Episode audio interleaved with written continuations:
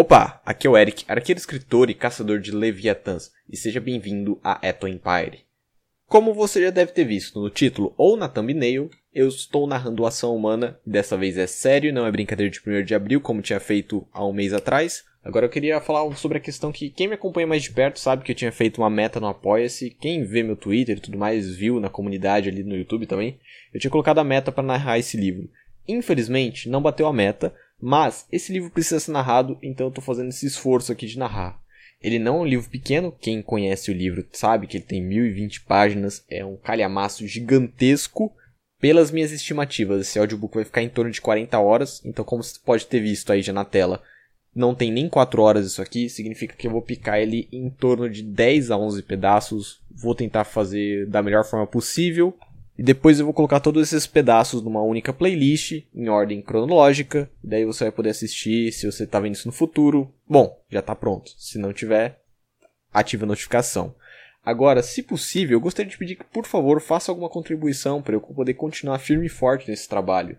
Tem diversos métodos aí na descrição de doação, desde criptomoedas, PicPay, PayPal, uh, depósito bancário, tem um monte de coisa aí.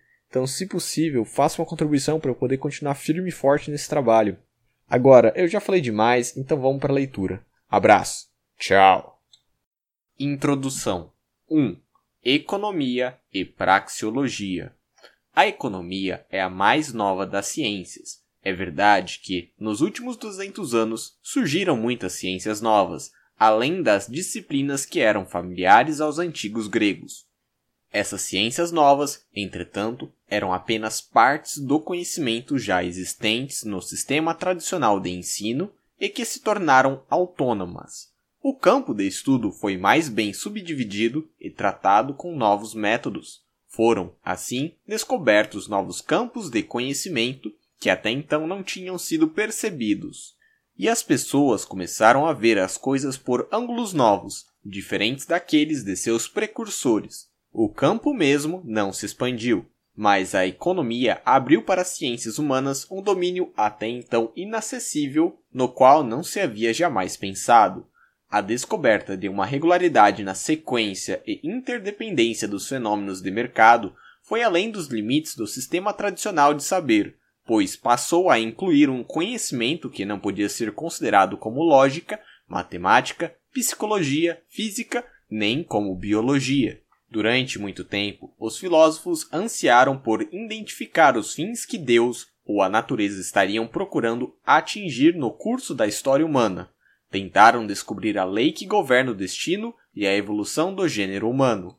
Mas, mesmo aqueles cuja investigação não sofria influência de tendências teológicas tiveram seus esforços inteiramente frustrados, porque estavam comprometidos com um método defeituoso, lidavam com a humanidade como um todo ou através de conceitos holísticos, tais como nação, raça ou igreja, estabeleciam de forma bastante arbitrária os fins que fatalmente determinariam o comportamento de tais conjuntos, mas não conseguiam responder satisfatoriamente à indagação relativa a que fatores compeliram os indivíduos a se comportarem de maneira tal que fizesse com que o suposto objetivo pretendido pela inexorável evolução do conjunto fosse atingido. Recorreram a artifícios insensatos, interferência milagrosa da divindade, seja pela revelação, seja pela delegação a profetas ou líderes consagrados enviados por Deus,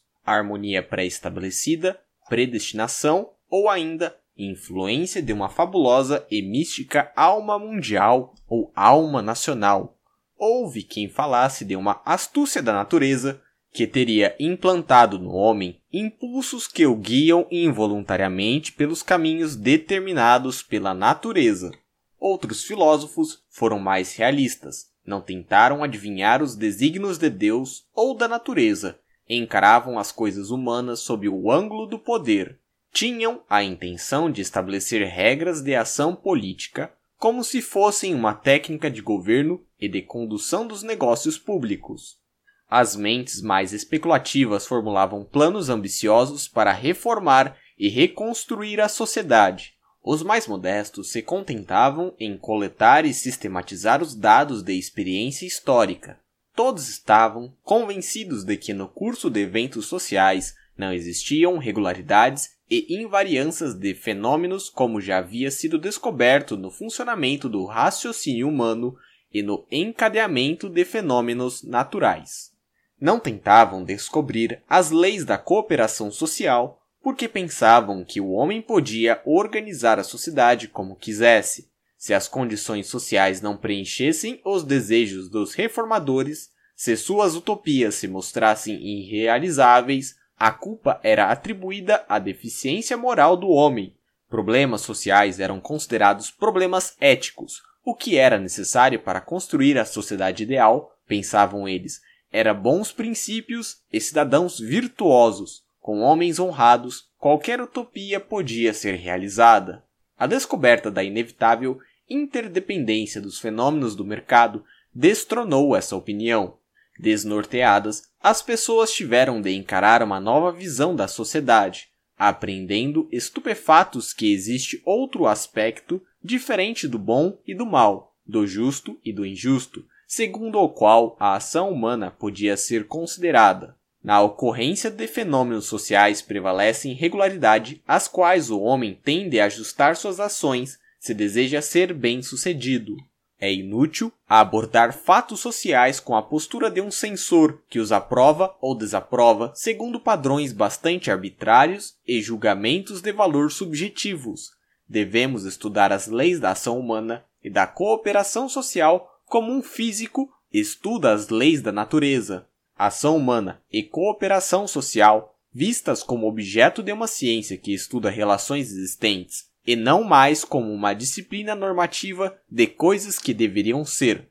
Esta foi a revolução com consequências enormes para o conhecimento e para a filosofia, bem como para a ação em sociedade.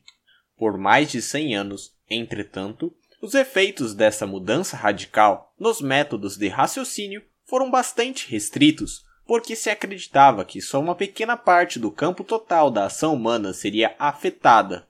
Sejam quais forem os fenômenos de mercado, os economistas clássicos, nas suas investigações, esbarraram num obstáculo que não conseguiram superar: o aparente paradoxo de valor. Sua teoria do valor era defeituosa e os forçou a restringirem o escopo de sua ciência.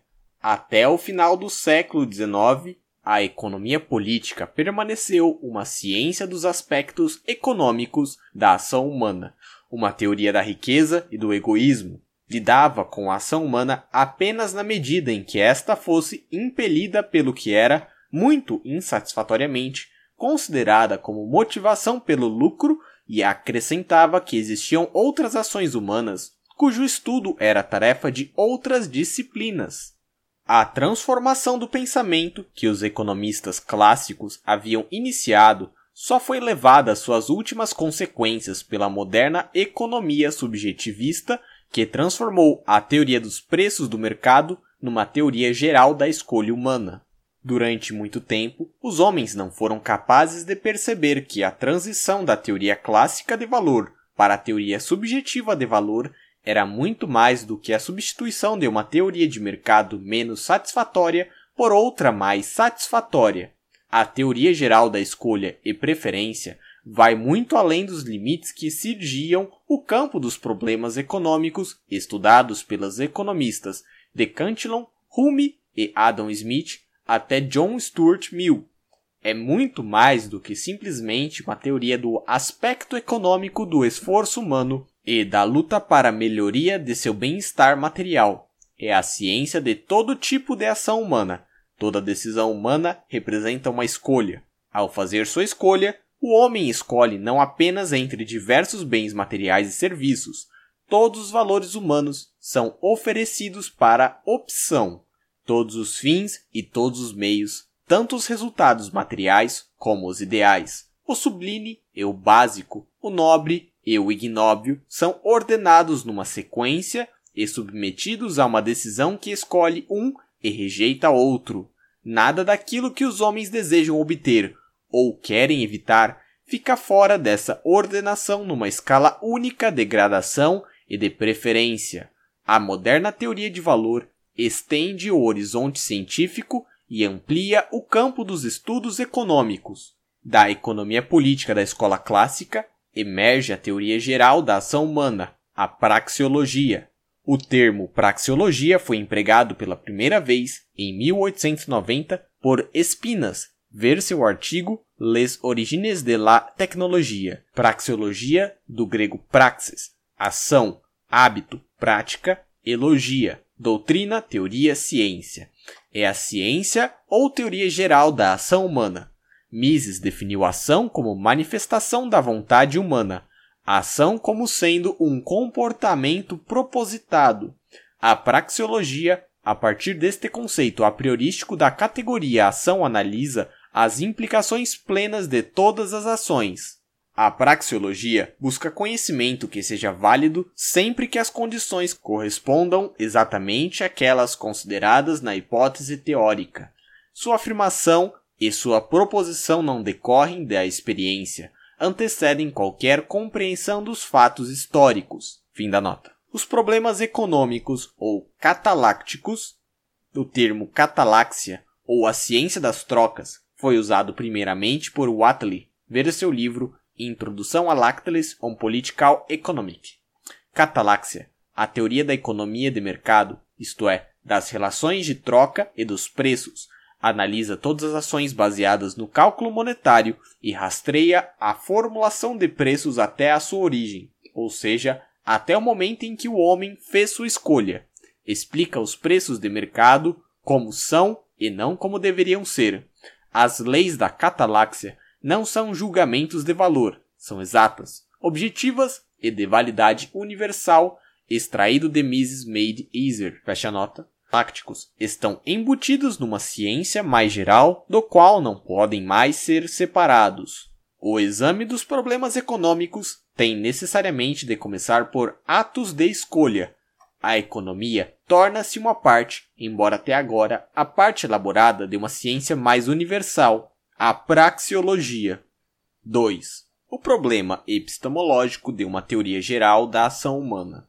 Na nova ciência, tudo parecia problemático. Ela era uma intrusa no sistema tradicional de conhecimento. As pessoas estavam perplexas e não sabiam como classificá-la nem como designar o seu lugar. Por outro lado, estavam convencidas de que a inclusão da economia no sistema de conhecimento não necessitava de uma reorganização ou expansão do programa existente. Consideravam completos o seu sistema de conhecimento. Se a economia não cabia nele, a falha só podia estar no tratamento insatisfatório aplicado pelos economistas aos seus problemas.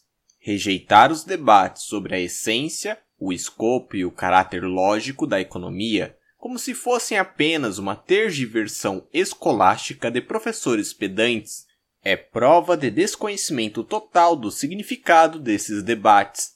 É um equívoco bastante comum supor que, enquanto pessoas pedantes desperdiçavam seu tempo em conversas inúteis acerca de qual seria o melhor método de investigação, a economia em si mesma, indiferente a essas disputas fúteis, seguia tranquilamente o seu caminho. No método Denstrite, nota de rodapé, disputa, argumento ou controvérsia sobre métodos, especificamente a controvérsia sobre o método e o caráter epistemológico da economia na década de 80 do século XIX, entre os seguidores da escola austríaca de economia, liderados por Karl Menger, e os proponentes da escola historicista alemã, liderados por Gustav von Schmioller, a escola historicista alemã sustentava que a história é a única fonte de conhecimento sobre a ação humana e sobre assuntos econômicos e que só no estudo dos dados e estatísticas históricas a economia poderia formular suas leis e teorias. Fecha nota.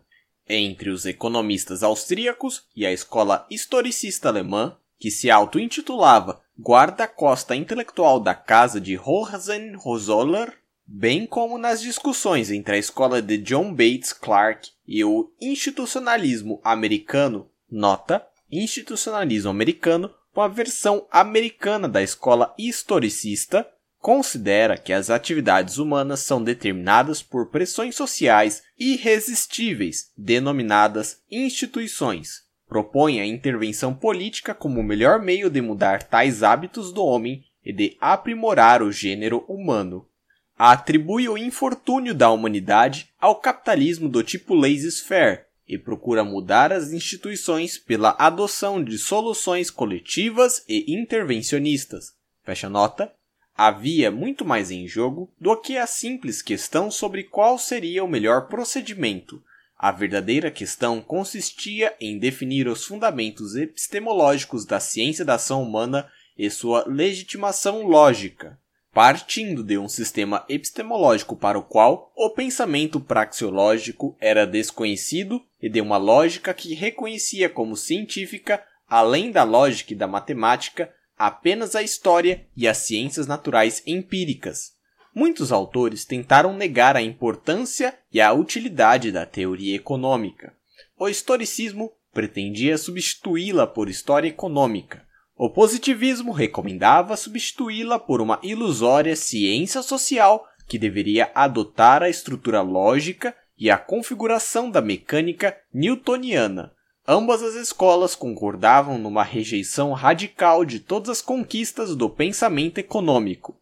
Era impossível aos economistas permanecerem calados em face de todos esses ataques. O radicalismo dessa condenação generalizada da economia foi logo superado por um niilismo ainda mais universal. Desde tempos inemoriais, os homens, ao pensar, falar e agir, consideraram a uniformidade e imutabilidade da mente humana como um fato inquestionável.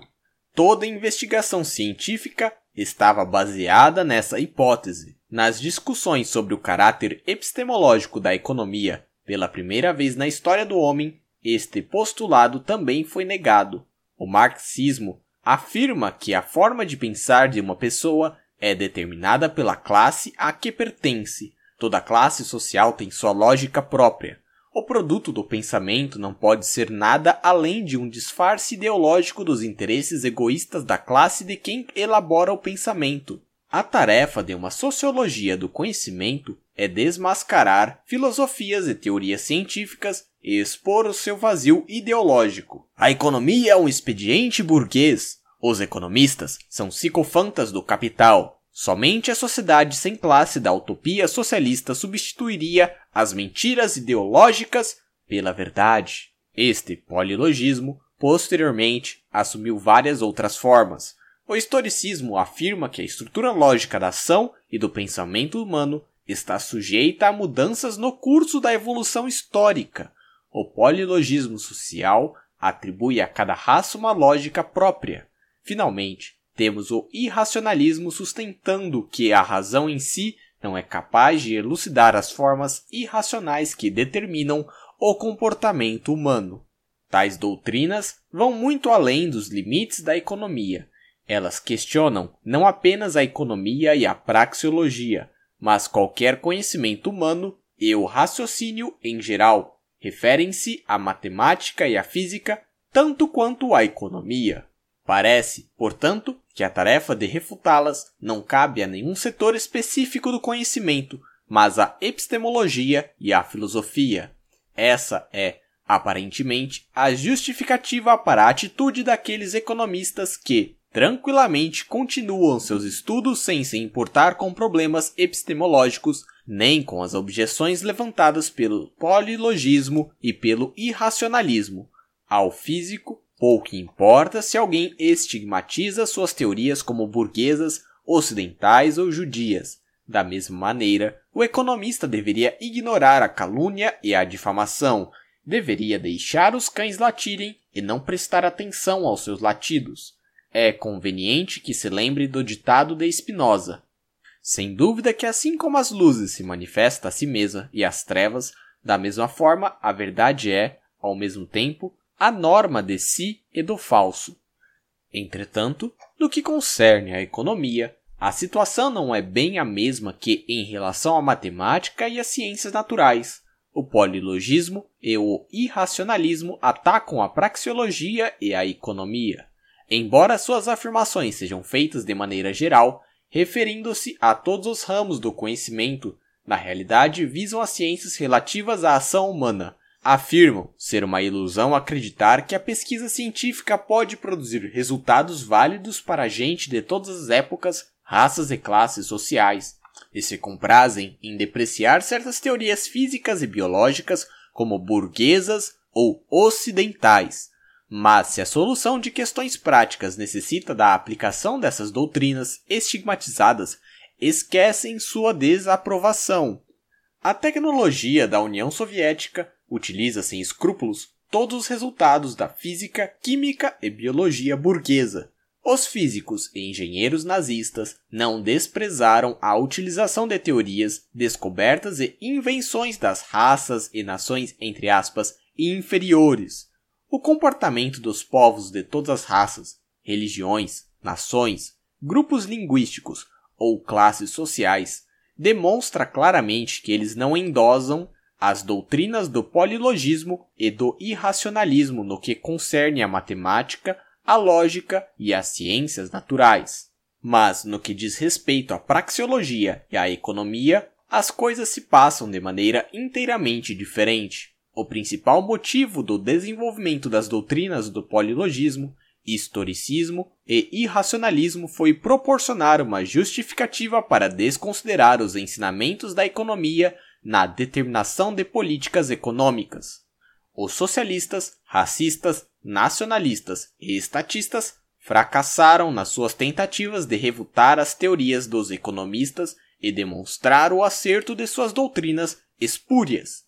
Foi precisamente essa frustração que os impeliu a negar os princípios lógicos e epistemológicos sobre os quais se baseia o raciocínio humano, tanto nas atividades cotidianas como na pesquisa científica. Não é admissível desembaraçar-se dessas objeções meramente com bases nos motivos políticos que as inspiraram. A nenhum cientista é permitido presumir de antemão que a desaprovação de suas teorias deve ser infundada porque seus críticos estão imbuídos de paixão ou preconceito partidário. Ele deve responder a cada censura sem considerar seus motivos subjacentes ou sua origem.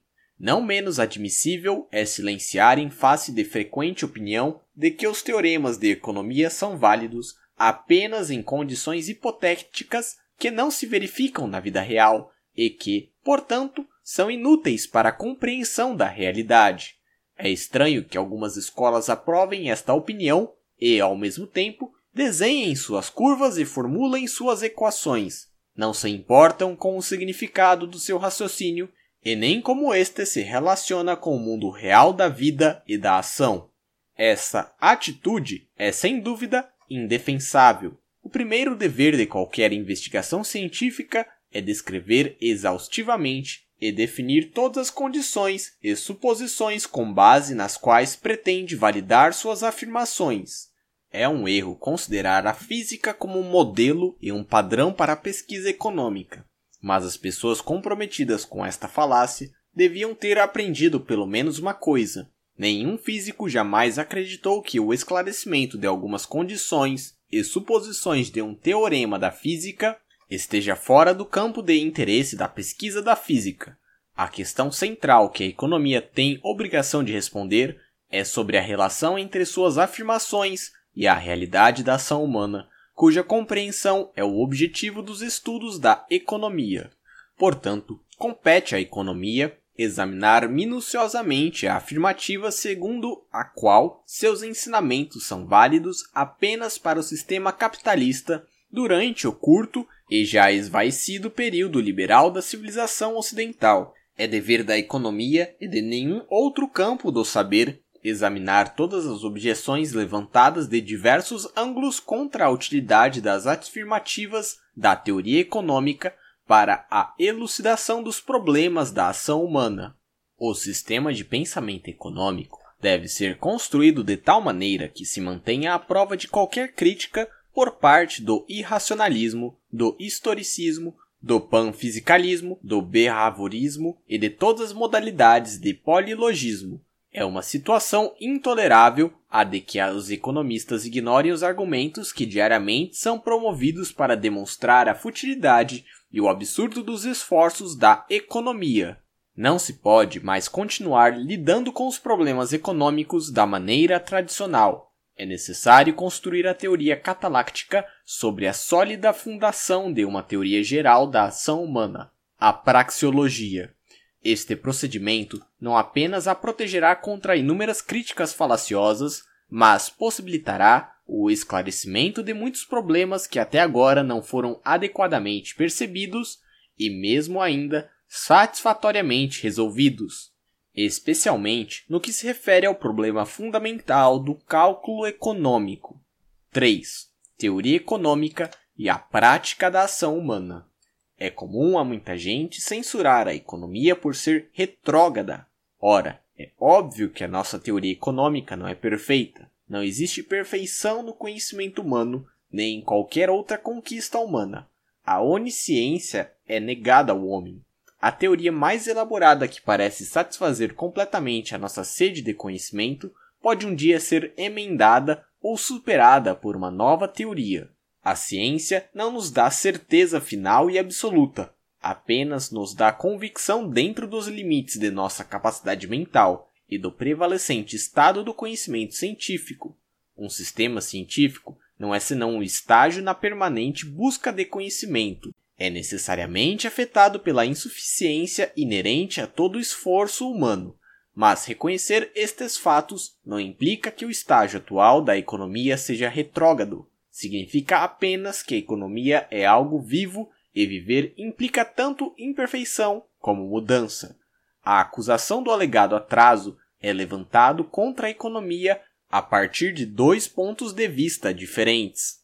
Existem, de um lado, alguns naturalistas e físicos que censuram a economia por não ser uma ciência natural e não aplicar os métodos e procedimentos de laboratório. Um dos propósitos desse tratado é demolir a falácia dessas ideias. Nestas observações introdutórias, será suficiente dizer algumas palavras sobre seus antecedentes psicológicos. É comum a quem tem mentalidade estreita depreciar diferenças encontradas nas outras pessoas. O camelo, na fábula, desaprova todos os outros animais por não terem uma bossa, e os ruritâneos criticam os laputâneos por não serem ruritâneos. O pesquisador que trabalha em laboratório considera esse trabalho como a única fonte válida para a investigação e equações diferenciais como a única forma adequada de expressar os resultados do pensamento científico. É simplesmente incapaz de perceber os problemas epistemológicos da ação humana. Para ele, a economia não pode ser nada além de uma espécie de mecânica. Há outros que asseguram que algo deve estar errado com as ciências sociais porque as condições sociais são insatisfatórias. As ciências sociais conseguiram resultados espantosos nos últimos 200 ou 300 anos, e a aplicação prática desses resultados foi o que deu origem a uma melhoria sem precedentes no padrão de vida no geral. Mas, dizem esses críticos, as ciências sociais falharam completamente no que diz respeito a tornar mais satisfatórias as condições sociais não eliminariam a miséria e a fome, crises econômicas e desemprego, guerra e tirania. São estéreis e não contribuíram para a promoção da liberdade e do bem-estar geral. Esses rabugentos não chegam a perceber que o tremendo progresso da tecnologia de produção e o consequente aumento de riqueza e bem-estar só foram possíveis graças à adoção daquelas políticas liberais que representavam a aplicação prática dos ensinamentos da economia. Foram as ideias dos economistas clássicos que removeram os controles que velhas leis, costumes e preconceitos impunham sobre o progresso tecnológico, libertando o gênio dos reformadores da camisa de força das guildas, da tutela do governo e das pressões sociais de vários tipos, foram essas ideias que reduziram o prestígio de conquistadores e expropriadores e demonstraram o benefício social decorrente da atividade empresarial. Nenhuma das grandes invenções modernas teria tido utilidade prática se a mentalidade da era pré-capitalista não tivesse sido completamente demolida pelos economistas. O que é comumente chamado de Revolução Industrial foi o resultado da revolução ideológica efetuada pelas doutrinas dos economistas. Foram eles que explodiram velhos dogmas que é desleal e injusto superar um competidor produzindo melhor e mais barato que é iníquo desviar-se dos métodos tradicionais de produção, que as máquinas são mal porque trazem desemprego, que é tarefa do governo evitar que empresários fiquem ricos e proteger o menos eficiente na competição com mais eficiente, que reduzir a liberdade dos empresários pela compulsão ou coerção governamentalmente em favor de outros grupos sociais é um meio adequado para promover o bem-estar nacional. A economia política inglesa e a fisiocracia francesa indicaram o caminho do capitalismo moderno. Foram elas que tornaram possível o progresso decorrente da aplicação das ciências naturais, proporcionando às massas benefícios nunca sequer imaginados. O que há de errado com a nossa época é precisamente a difundida ignorância do papel desempenhado por essas políticas de liberdade econômica na evolução tecnológica dos últimos 200 anos. As pessoas tornaram-se prisioneiras da falácia segundo a qual o progresso dos métodos de produção foi contemporâneo à política de laissez-faire apenas por acidente. Iludidos pelos mitos marxistas, consideram o estágio atual de desenvolvimento como resultado da ação de misteriosas forças produtivas que não dependem em nada de fatores ideológicos. A economia clássica, estão convencidos eles, não foi um fator no desenvolvimento do capitalismo, mas ao contrário, foi seu produto. Sua superestrutura ideológica foi uma doutrina destinada a defender os interesses espúrios dos exploradores capitalistas. Consequentemente, a abolição do capitalismo e a substituição da economia de mercado e da livre iniciativa pelo socialismo totalitário não prejudicaria o ulterior progresso da tecnologia. Ao contrário, promoveria o desenvolvimento tecnológico pela remoção dos obstáculos que os interesses egoístas dos capitalistas colocaram no seu caminho. O traço característico dessa era de grandes destrutivas e de desintegração social é a revolta contra a economia.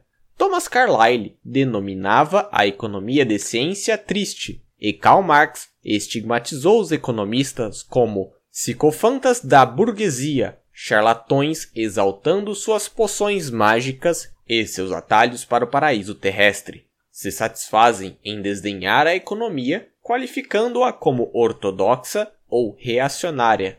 Demagogos se orgulham do que chamam de suas vitórias sobre a economia. O homem prático alardeia sua ignorância em economia e seu desprezo pelos ensinamentos de economistas teóricos. As políticas econômicas das últimas décadas têm sido resultado de uma mentalidade que escarnece de qualquer teoria econômica bem fundamentada e glorifica as doutrinas espúrias de seus detratores. O que é conhecido como economia ortodoxa não é ensinado nas universidades da maior parte dos países sendo virtualmente desconhecida dos líderes políticos e escritores. A culpa da situação econômica insatisfatória certamente não pode ser imputada à ciência que os governantes e massas ignoram e desprezam.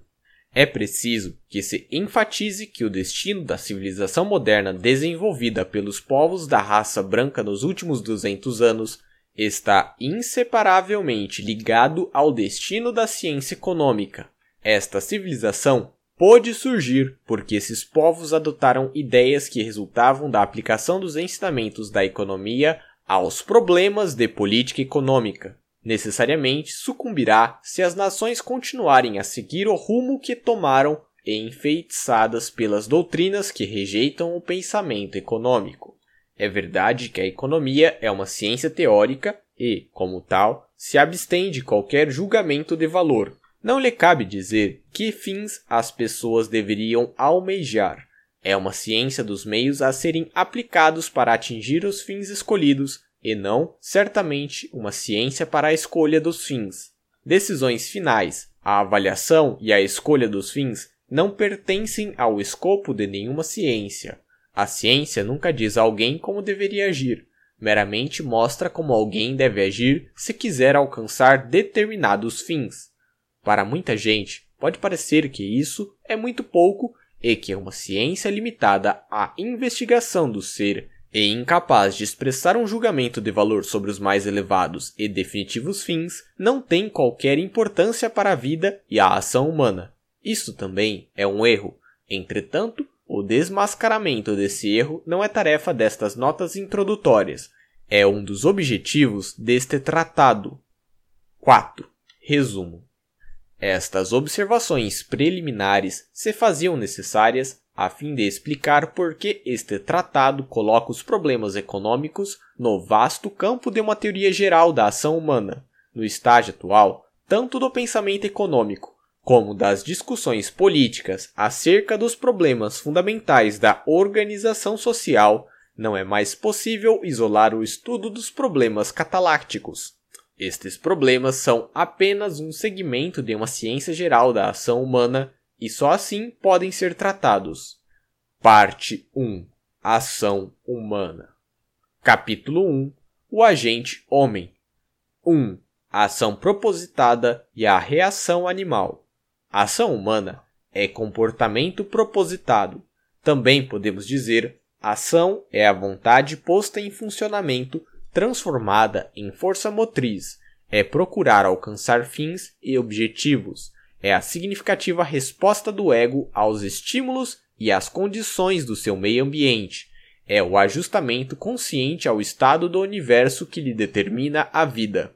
Estas parafrases podem esclarecer a definição dada e prevenir possíveis equívocos, mas a própria definição é adequada e não necessita de complemento ou comentário.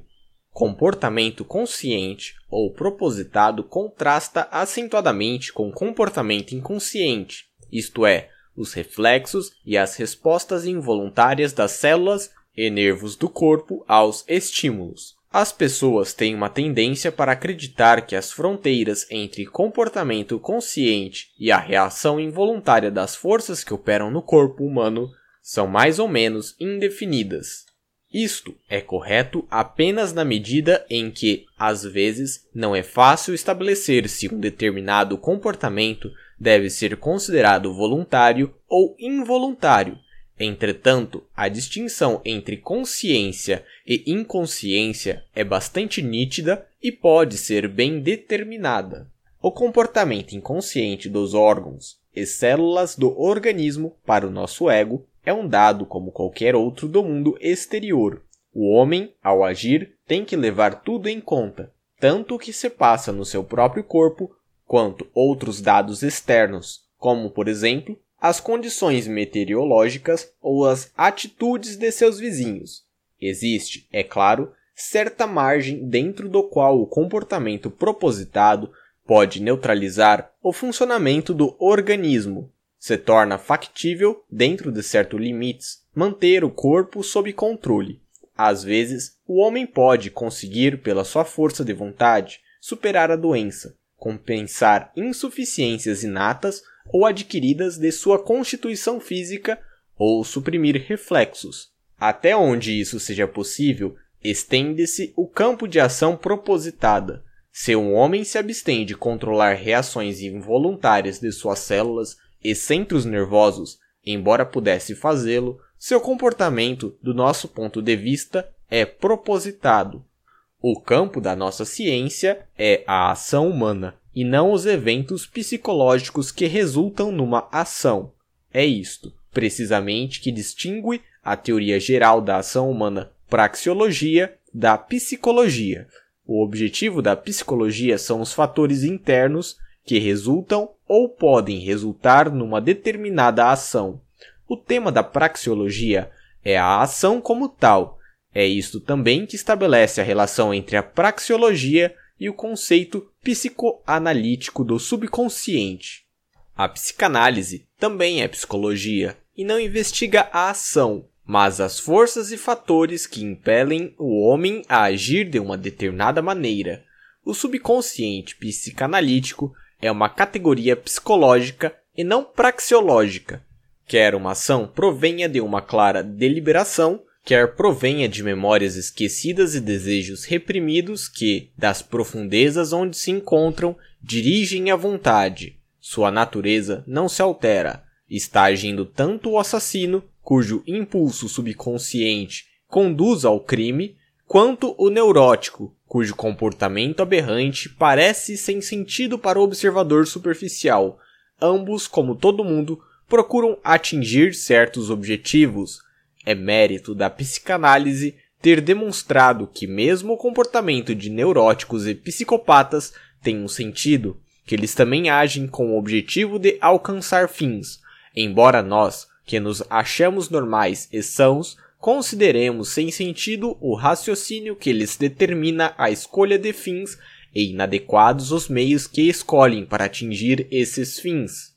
O termo inconsciente, como usado pela praxeologia, e os termos subconsciente e inconsciente, como aplicados pela psicanálise, pertencem a dois diferentes sistemas de pensamento e pesquisa.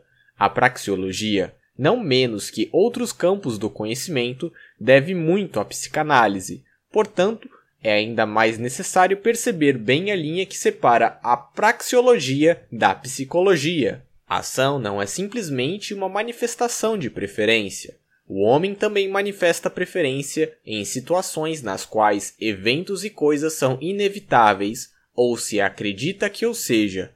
Assim sendo, o homem pode preferir bom tempo à chuva e pode desejar que o sol dispersasse as nuvens. Aquele que apenas almeja ou deseja não interfere ativamente no curso dos acontecimentos nem na formação de seu destino. Por outro lado, o agente homem escolhe, determina e tenta alcançar um fim. Entre duas coisas, não podendo ter ambas, seleciona uma e desiste da outra. A ação, portanto, sempre implica tanto obter como renunciar. Expressar desejos e esperanças ou anunciar uma ação planejada podem ser formas de ação na medida em que têm o propósito de atingir um determinado objetivo, mas não devem ser confundidas com as ações a que se referem. Não são idênticas às ações que anunciam, recomendam ou rejeitam. Ação é algo real, o que conta é o comportamento total do homem e não sua conversa sobre ações planejadas, mas não realizadas. Por outro lado, é preciso distinguir claramente ação e trabalho. Ação significa o emprego de meios para atingir fins. Geralmente, um dos meios empregados é o trabalho do agente homem, mas nem sempre é assim. Em circunstâncias especiais, apenas uma palavra é necessária, quem emite ordens ou proibições pode estar agindo sem que esteja realizando o trabalho. Falar ou não falar, sorrir ou ficar sério podem ser ações. Consumir e divertir-se são ações tanto quanto abster-se do consumo e do divertimento que não são acessíveis. A praxeologia portanto não distingue o homem ativo e energético do homem passivo e indolente. O homem vigoroso que diligentemente se empenha em melhorar suas condições age tanto quanto o homem letárgico que indolentemente aceita as coisas como lhe acontece. Porque não fazem nada e ser indolente também são ações e também determinam o curso dos eventos. Onde quer que haja condições para interferência humana, o homem age pouco importando se o faz por meio de ação ou omissão. Aquele que aceita o que poderia mudar age tanto quanto aquele que interfere no sentido de obter um resultado diferente. O homem que se abstém de influenciar o funcionamento de fatores psicológicos e instintivos também age. Ação é não somente fazer, mas, não menos, omitir aquilo que possivelmente poderia ser feito. Podemos dizer que a ação é a manifestação da vontade humana, mas isto não acrescentaria nada ao nosso conhecimento, porque o termo vontade significa nada mais do que a faculdade do homem de escolher entre diferentes situações, preferir uma, rejeitar outra e comportar-se em consonância com a decisão tomada, procurando alcançar a situação escolhida e renunciando a outra. 2. Os pré-requisitos da ação humana. Chamamos contentamento ou satisfação aquele estado de um ser humano que não resulta nem pode resultar em alguma ação. O agente homem está ansioso para substituir uma situação menos satisfatória por outra mais satisfatória. Sua mente imagina situações que lhe são mais propícias e sua ação procura realizar esta situação desejada. O incentivo que impele o homem à ação é sempre algum desconforto. Um homem perfeitamente satisfeito com a sua situação não teria incentivo para mudar as coisas, não teria nem aspirações, nem desejos, seria perfeitamente feliz, não agiria, viveria simplesmente livre de preocupações. Mas para fazer um homem agir não bastam o desconforto e a imagem de uma situação melhor. Uma terceira condição é necessária, a expectativa de que um comportamento propositado tenha o poder de afastar ou pelo menos aliviar o seu desconforto. Na ausência desta condição, nenhuma ação é viável. O homem tem de se conformar com o inevitável, tem de se submeter à sua sina. Estas são as condições gerais da ação humana. O homem é um ser que vive submetido a essas condições. É não apenas Homo sapiens, mas também Homo agens, seres humanos que, por nascimento ou por defeitos adquiridos, são irremediavelmente incapazes de qualquer ação, entre parênteses, no estrito senso do termo e não apenas no senso legal. Praticamente não são humanos, embora as leis e a biologia os considerem homens. Faltam-lhes a característica essencial do homem. A criança recém-nascida também não é um ser agente ainda não percorreu o caminho desde a concepção até o pleno desenvolvimento de suas capacidades, mas ao final desta evolução torna-se um ser agente. Sobre a felicidade. Coloquialmente, dizemos que alguém é feliz quando consegue atingir seus fins. Uma descrição mais adequada deste estado seria dizer que está mais feliz do que estava antes, Entretanto, não há nenhuma objeção válida ao costume de definir a ação humana como a busca da felicidade, mas devemos evitar equívocos geralmente aceitos por todos. O objetivo final da ação humana é sempre a satisfação do desejo do agente homem. Não há outra medida de maior ou menor satisfação a não ser o julgamento individual de valor, diferente de uma pessoa para outra e para a mesma pessoa em diferentes momentos, o que faz alguém sentir-se desconfortável ou menos desconfortável é estabelecido a partir de critérios decorrentes de sua própria vontade e julgamento, de sua avaliação pessoal e subjetiva. Ninguém tem condições de determinar o que faria alguém mais feliz. Estabelecer este fato, de forma alguma, o identifica com as antiteses de egoísmo e altruísmo, de materialismo e idealismo, de ateísmo e religião. Há pessoas cujo único propósito é desenvolver as potencialidades de seu próprio ego. Há outras para as quais ter consciência dos problemas de seus semelhantes lhes causa tanto desconforto ou até mesmo mais desconforto do que suas próprias carências. Há pessoas que desejam apenas a satisfação de seus apetites para a relação sexual, comida, bebida, boas casas e outros bens materiais. Mas existem aquelas que se interessam mais por satisfações comumente chamadas de ideais ou elevadas. Existem pessoas ansiosas por ajustar suas ações às exigências da cooperação social. Existem, por outro lado, pessoas refratárias que desprezam as regras da vida social. Há pessoas para quem o objetivo final da peregrinação terrestre é a preparação para uma vida beata. Há outras que não acreditam nos ensinamentos de nenhuma religião e não permitem que suas ações sejam influenciadas por eles. A praxeologia é indiferente aos objetivos finais da ação. Suas conclusões são válidas para todos os tipos de ação, independentemente dos objetivos pretendidos. É uma ciência de meios e não de fins, emprega o termo felicidade no sentido meramente formal. Na terminologia praxeológica, a proposição o único objetivo do homem é alcançar a felicidade é tautológica. Não implica nenhuma afirmação sobre a situação da qual o homem espera obter felicidade. O conceito, segundo o qual o incentivo da atividade humana é sempre algum desconforto e que seu objetivo é sempre afastar tal desconforto tanto quanto possível, ou seja, fazer o agente homem sentir-se mais feliz, é a essência dos ensinamentos do eudemonismo e do hedonismo. A ataraxia epicurista é aquele estado de perfeita felicidade e contentamento que toda atividade humana pretende alcançar sem nunca atingi-lo plenamente.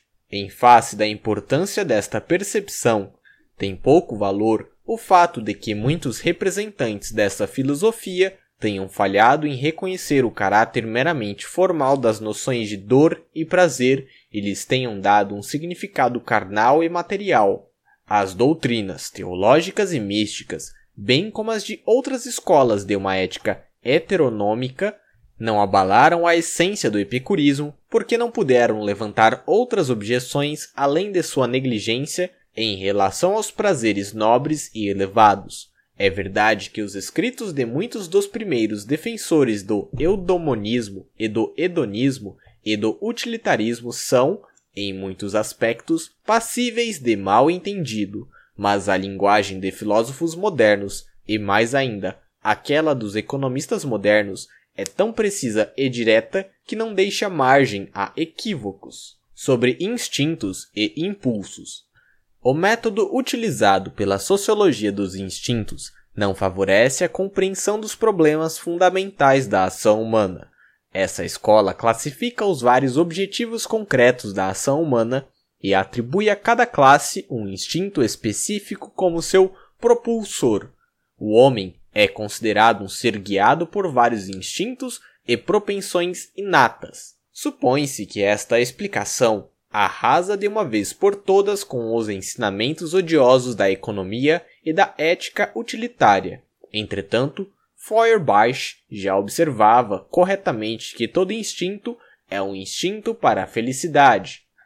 O método usado pela psicologia do instinto e pela sociologia do instinto consiste numa classificação arbitrária dos objetivos imediatos da ação e uma hipótese de cada um deles, onde a praxeologia diz que o objetivo de uma ação é remover algum desconforto. A psicologia do instinto o atribui à satisfação de um impulso instintivo. Muitos defensores da escola do instinto estão convencidos de terem provado que a ação não é determinada pela razão, mas provém das insondáveis profundezas das forças, impulsos, instintos e propensões inatas que não são passíveis de qualquer explicação racional.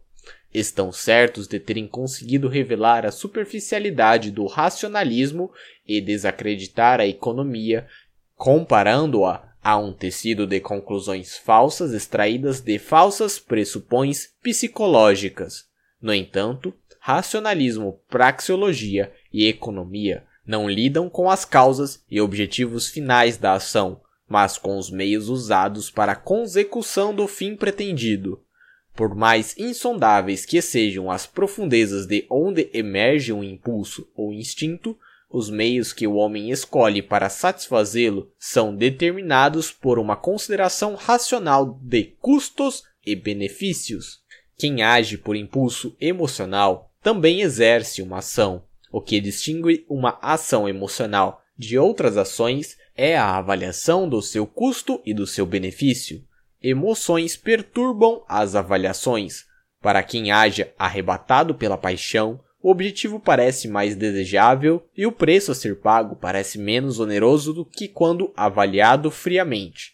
Ninguém contesta que, mesmo agindo emocionalmente, o homem avalia meios e fins e dispõe-se a pagar um preço maior pela obediência ao impulso apaixonado punir de forma mais suave ofensas criminais cometidas no estado de excitação emocional ou de intoxicação do que se punem outras ofensas equivale a encorajar tais excessos. A ameaça de severa retaliação não deixa de friar mesmo as pessoas guiadas por uma paixão aparentemente irresistível. Interpretamos o comportamento animal com a pressuposição de que o animal cede aos impulsos que prevalecem no momento. Como observamos que o animal se alimenta, coabita e ataca outros animais ou os homens, falamos de instintos de alimentação, de reprodução e de agressão. Supomos que esses instintos sejam inatos e requeiram satisfação, mas o mesmo não ocorre com o homem.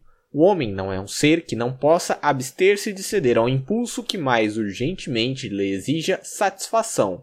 O homem é um ser capaz de subjugar seus instintos, emoções e impulsos, que pode racionalizar seu comportamento, é capaz de renunciar à satisfação de um impulso ardente para satisfazer outros desejos. O homem não é um fantoche de seus apetites, um homem não violenta qualquer mulher que excite seus sentidos, não devora qualquer pedaço de comida que lhe apeteça, não agride qualquer pessoa que gostaria de matar.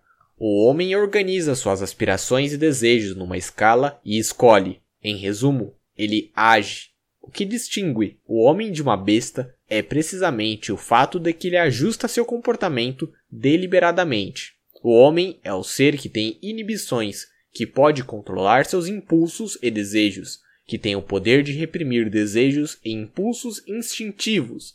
Pode ocorrer que o impulso apresente-se com tal veemência que nenhum ônus provocado por sua satisfação pareça suficientemente forte para impedir o indivíduo de satisfazê-lo. Neste caso, também há escolha. O homem decide por ceder ao impulso em questão. Nota: Nestes casos, tem especial importância a circunstância de que as duas satisfações em questão, aquela esperada se cedermos e aquela que teríamos se evitássemos suas consequências desagradáveis, não são simultâneos. Fecha nota. 3. Ação humana como um dado irredutível. Desde tempos imemoriais, os homens têm manifestado ansiedade por saber qual é a fonte de toda energia a causa de todos os seres e de toda mudança, a substância última da qual tudo deriva e que é a causa de si mesma. A ciência é mais modesta, tem consciência dos limites da mente humana e da sua busca de conhecimento. Procura investigar cada fenômeno até suas causas, mas compreende que esses esforços esbarram inevitavelmente em muros intransponíveis existem fenômenos que não podem ser analisados nem ter sua origem rastreada até outros fenômenos.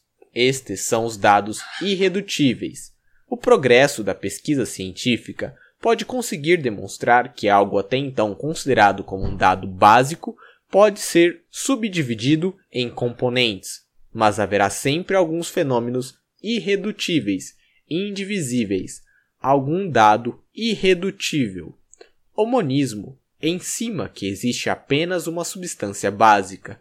O dualismo diz que existem duas. O pluralismo que existem muitas. Não tem sentido discutir tais questões. São meras disputas metafísicas insolúveis. O presente estado do nosso conhecimento não nos proporciona os meios de resolvê-las com uma explicação que um homem razoável considerasse satisfatória. O monismo materialista afirma que vontade e pensamentos humanos são o produto do funcionamento dos órgãos, das células do cérebro e dos nervos. Pensamento, a vontade e a ação são produzidas apenas por processos materiais que um dia serão completamente explicados pela investigação no campo da física ou da química.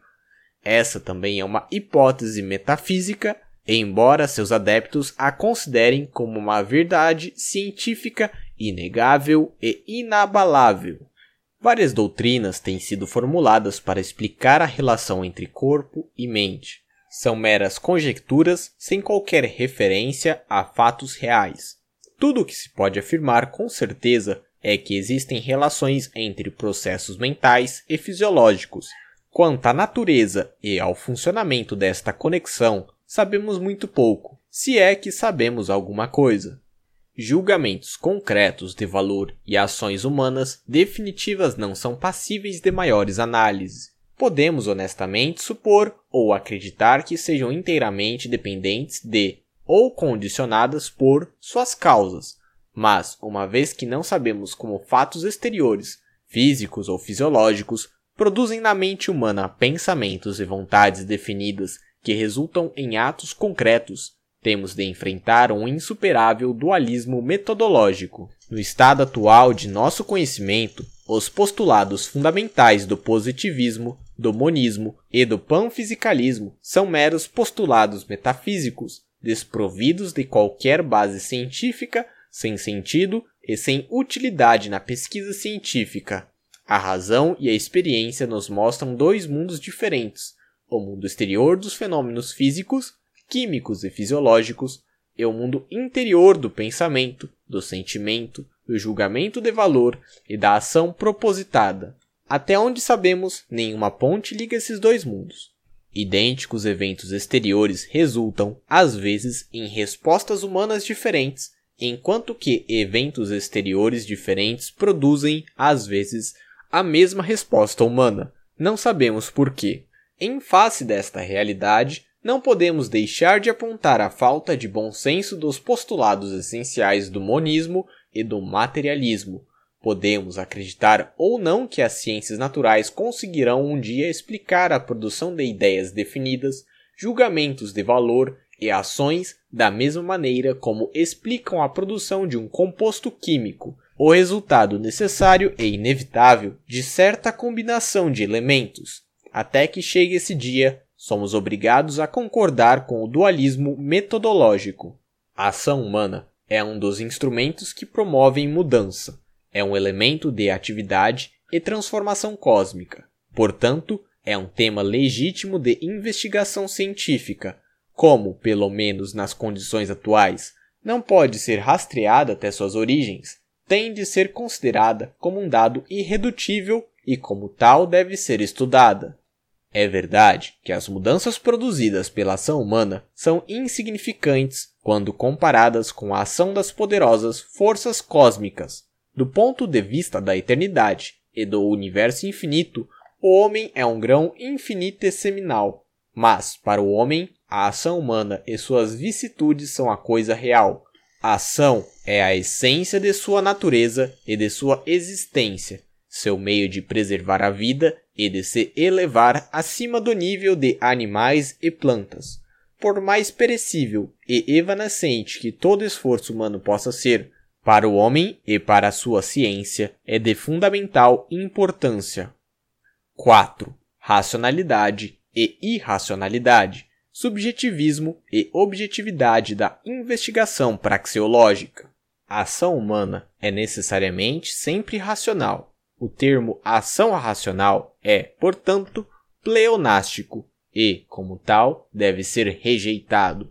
Quando aplicados aos objetivos finais da ação, os termos racional e irracional são inadequados e sem sentido. O objetivo final da ação é sempre a satisfação de algum desejo do agente homem, uma vez que ninguém tem condições de substituir os julgamentos de valor de um indivíduo pelo seu próprio julgamento. É inútil fazer julgamentos dos objetivos e das vontades de outras pessoas. Ninguém tem condições de afirmar o que faria outro homem mais feliz ou menos descontente. Aquele que critica está informando-nos o que imagina que faria se estivesse no lugar do seu semelhante, ou então está proclamando, com arrogância ditatorial, o comportamento do seu semelhante que lhe seria mais conveniente. É usual qualificar uma ação como irracional se ela visa a obter satisfações ditas ideais ou elevadas à custa de vantagens tangíveis ou materiais. Neste sentido, as pessoas costumam dizer algumas vezes aprovando, outras vezes desaprovando, que o homem que sacrifica sua vida, saúde ou riqueza para atingir objetivos elevados, como a fidelidade às suas convicções religiosas, filosóficas ou políticas, ou a libertação e florescimento de sua nação, está movido por considerações irracionais. Não obstante, a tentativa de atingir esses objetivos elevados não é mais nem menos racional ou irracional do que aquela feita para atingir outros objetivos humanos. É um erro admitir que a vontade de satisfazer as necessidades mais simples da vida e da saúde é mais racional mais natural ou mais justificada que a tentativa para obter outros bens ou amenidades. É claro que o apetite por comida e abrigo é comum aos homens e a outros mamíferos e que, como regra, um homem ao qual falta comida e abrigo concentra seus esforços na satisfação dessas necessidades urgentes e não se importa muito com outras coisas. O impulso para viver, para preservar sua própria vida e para aproveitar as oportunidades de fortalecer suas forças vitais é característica primordial da vida, presente em todo ser vivo. Entretanto, ceder a este impulso não é, para o homem, uma necessidade inevitável. Enquanto todos os animais são incondicionalmente guiados pelo impulso de preservação de sua própria vida e pelo de proliferação, o homem tem o poder de controlar até mesmo esses impulsos. Ele pode controlar tanto seus desejos sexuais como sua vontade de viver. Pode renunciar à sua vida quando as condições para preservá-la parecem insuportáveis. O homem é capaz de morrer por uma causa e de suicidar-se. Viver para o homem é o resultado de uma escolha, de um julgamento de valor. O mesmo se passa com o desejo de viver com fartura. A simples existência de ascetas e de homens que renunciam a ganhos materiais por amor e fidelidade às suas convicções, preservação de sua dignidade e respeito próprio é uma evidência de que a luta por amenidades tangíveis não é inexorável, mas, sobretudo, fruto de uma escolha. Naturalmente, a imensa maioria prefere a vida à morte e a riqueza à pobreza. É uma arbitrariedade considerar apenas a satisfação das necessidades fisiológicas do organismo como natural e, portanto, racional, e tudo mais como artificial e, portanto, irracional. O traço característico da natureza humana é o de buscar não apenas comida, abrigo e coabitação como outros animais, mas também o de buscar outros tipos de satisfação, o homem tem desejos e necessidades especificamente humanos, que podemos chamar de mais elevados do que aqueles que têm em comum com outros mamíferos. Quando aplicados aos meios escolhidos para atingir os fins, os termos racional e irracional implicam um julgamento sobre a oportunidade e a adequação do procedimento empregado. O crítico aprova ou desaprova um método conforme seja ou não mais adequado para atingir o fim em questão. É fato que a razão não é infalível e que o homem frequentemente erra ao selecionar e utilizar meios. Uma ação inadequada ao fim pretendido fracassa e decepciona. Embora não consiga atingir o fim desejado, é racional, ou seja, é o resultado de uma deliberação sensata, ainda que defeituosa, é uma tentativa de atingir um objetivo determinado, embora uma tentativa ineficaz. Os médicos que há 100 anos empregavam certos métodos no tratamento do câncer, métodos esses rejeitados pelos médicos contemporâneos, estavam, do ponto de vista da patologia de nossos dias, mal informados e eram consequentemente ineficientes, mas eles não agiam irracionalmente, faziam o melhor possível, é provável que daqui a 100 anos os médicos tenham à sua disposição métodos mais eficientes para o tratamento dessa doença. Serão então mais eficientes, mas não mais racionais que os médicos atuais. O oposto de ação não é comportamento irracional, mas a resposta automática aos estímulos por parte dos órgãos e instintos do organismo que não podem ser controlados pela vontade de uma pessoa. Ao mesmo estímulo, o homem pode, sob certas condições, reagir tanto por uma resposta automática como pela ação. Se um homem absorve um veneno, os órgãos reagem organizando a sua defesa. Além disso, pode haver a interferência da sua ação pela administração de um antídoto. Quanto ao problema contido na antítese racional e irracional, não há diferença entre as ciências naturais e as ciências sociais a ciência sempre é, tem de ser racional. É um esforço para conseguir um domínio mental dos fenômenos do universo, através da organização sistemática de todo o conjunto de conhecimento disponível. Entretanto, conforme já foi assinalado anteriormente, A decomposição de qualquer conhecimento em seus elementos constituintes tem necessariamente de, mais cedo ou mais tarde, atingir um ponto além do qual não pode prosseguir. A mente humana nem mesmo é capaz de conceber um tipo de conhecimento que não seja limitado por um dado irredutível, inacessível a uma maior análise e ao desdobramento. O método científico que conduz a mente até esse ponto é racional. O dado irredutível pode ser considerado um fato irracional. É moda, nos dias de hoje, criticar as ciências sociais por serem meramente racionais. A objeção mais frequente levantada contra a economia é a de que ela negligencia a irracionalidade da vida e da realidade e tenta confinar a variedade infinita de fenômenos em áridos esquemas racionais ou em abstrações insípidas. Nenhuma censura podia ser mais absurda. Como todo ramo do conhecimento, a economia vai até onde pode ser conduzida por métodos racionais. Em determinado momento, ela para, reconhecendo o fato de que está diante de um dado irredutível, isto é, diante de um fenômeno que não pode ser mais desdobrado ou analisado, pelo menos no presente estágio do nosso conhecimento.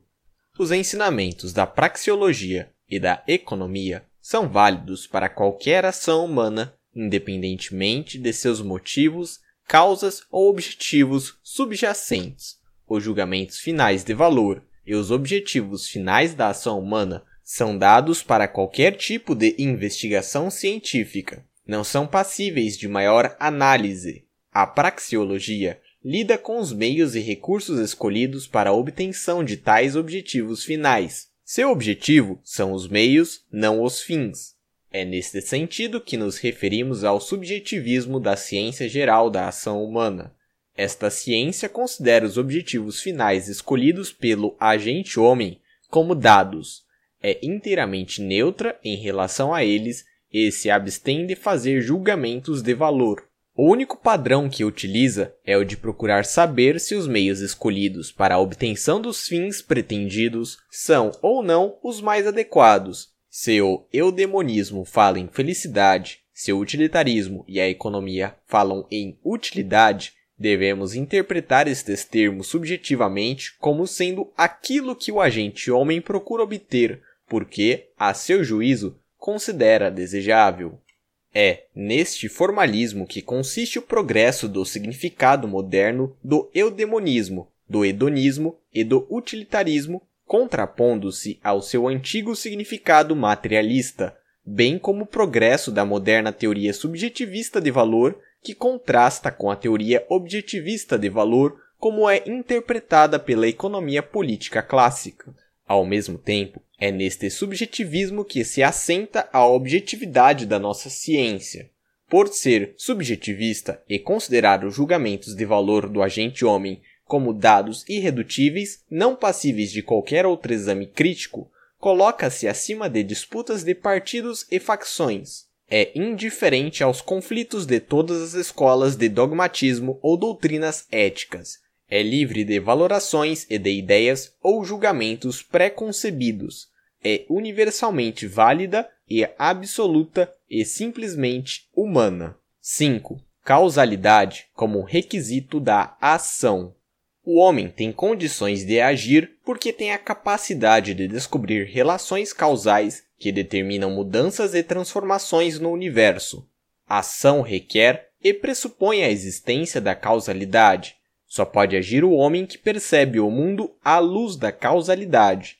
Nesse sentido, é que podemos dizer que a causalidade é um requisito da ação. A categoria meios e fins pressupõe a categoria causa e efeito. No mundo sem causalidade e sem a regularidade dos fenômenos, não haveria campo para o raciocínio humano nem para a ação humana. Um mundo assim seria um caos no qual o homem estaria perdido e não encontraria orientação ou guia. O homem nem é capaz de imaginar um universo caótico de tal ordem. O homem não pode agir onde não percebe nenhuma relação causal. A recíproca desta afirmativa não é verdadeira. Mesmo quando conhece a relação causal, o homem também pode deixar de agir se não tiver condições de influenciar a causa. O arquétipo da pesquisa da causalidade era: onde e como devo interferir de forma a mudar o curso dos acontecimentos do caminho que eles seguiram na ausência da minha interferência para uma direção que melhor satisfaça meus desejos? Neste sentido, o homem levanta a questão: quem ou o que está na origem das coisas? Ele procura a regularidade ou a lei porque quer interferir. Só mais tarde é que esta procura foi mais extensivamente interpretada pela metafísica como uma procura da causa final da vida e da existência. Foram necessários séculos para fazer retornar ideias extravagantes e exageradas à questão bem mais modesta: de que modo alguém deve interferir ou deveria ser capaz de interferir para conseguir atingir este ou aquele fim. O tratamento dado ao problema da causalidade nas últimas décadas foi bastante insatisfatório graças à confusão provocada por alguns físicos eminentes. Esperemos que este desagradável capítulo da história da filosofia seja uma advertência para futuros filósofos. Filósofo. Existem mudanças cujas causas são desconhecidas para nós, pelo menos no momento atual. Algumas vezes conseguimos adquirir um conhecimento parcial que nos permite afirmar, em 70% de todos os casos, resulta A e B. Nos casos remanescentes, resulta em C ou mesmo em D e e F, e assim por diante. A fim de substituir esta informação fragmentada por informação mais precisa, seria necessário decompor A em seus componentes. Enquanto isto não for conseguido, temos de aquecer com o que é conhecido como lei estatística. Mas isso não afeta o significado praxeológico da causalidade. Ignorância total ou parcial em algumas áreas não elimina a categoria da causalidade. Os problemas filosóficos, epistemológicos e metafísicos da causalidade e da indução imperfeita estão fora do escopo da praxeologia. Devemos simplesmente estabelecer o fato de que, para poder agir, o homem precisa conhecer a relação causal entre eventos, processos ou situações. E, somente se conhecer essa relação, sua ação pode atingir os objetivos pretendidos. Temos consciência de que, ao fazer esta afirmativa, estamos nos movendo num círculo, porque a evidência de que percebemos corretamente uma relação causal só é estabelecida quando a ação guiada por este conhecimento conduz ao resultado esperado. Mas não podemos evitar este círculo vicioso precisamente porque a causalidade é um requisito da ação e, por ser um requisito, a praxeologia não pode deixar de dedicar alguma atenção a este problema fundamental da filosofia. 6. O alter ego.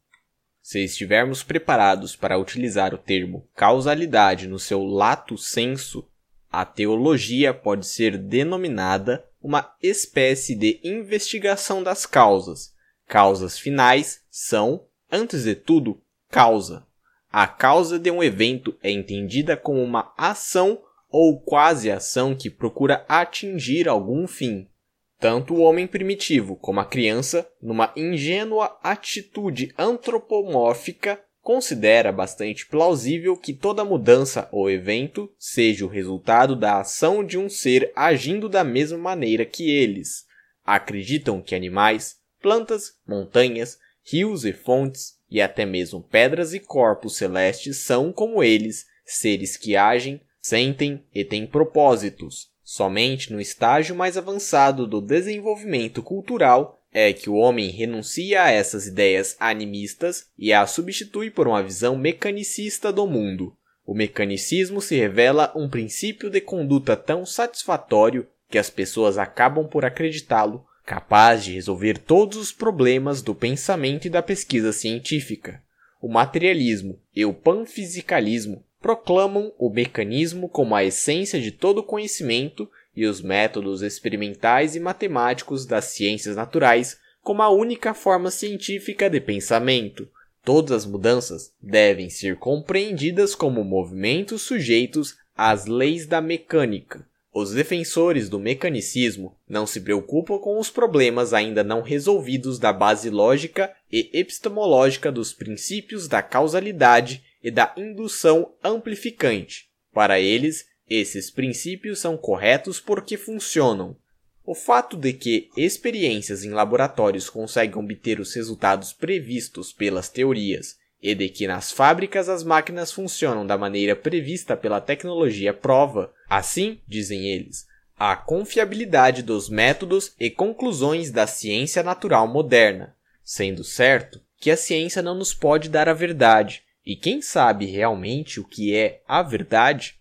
Não se pode negar, claro, que a ciência consegue conduzir-nos ao sucesso.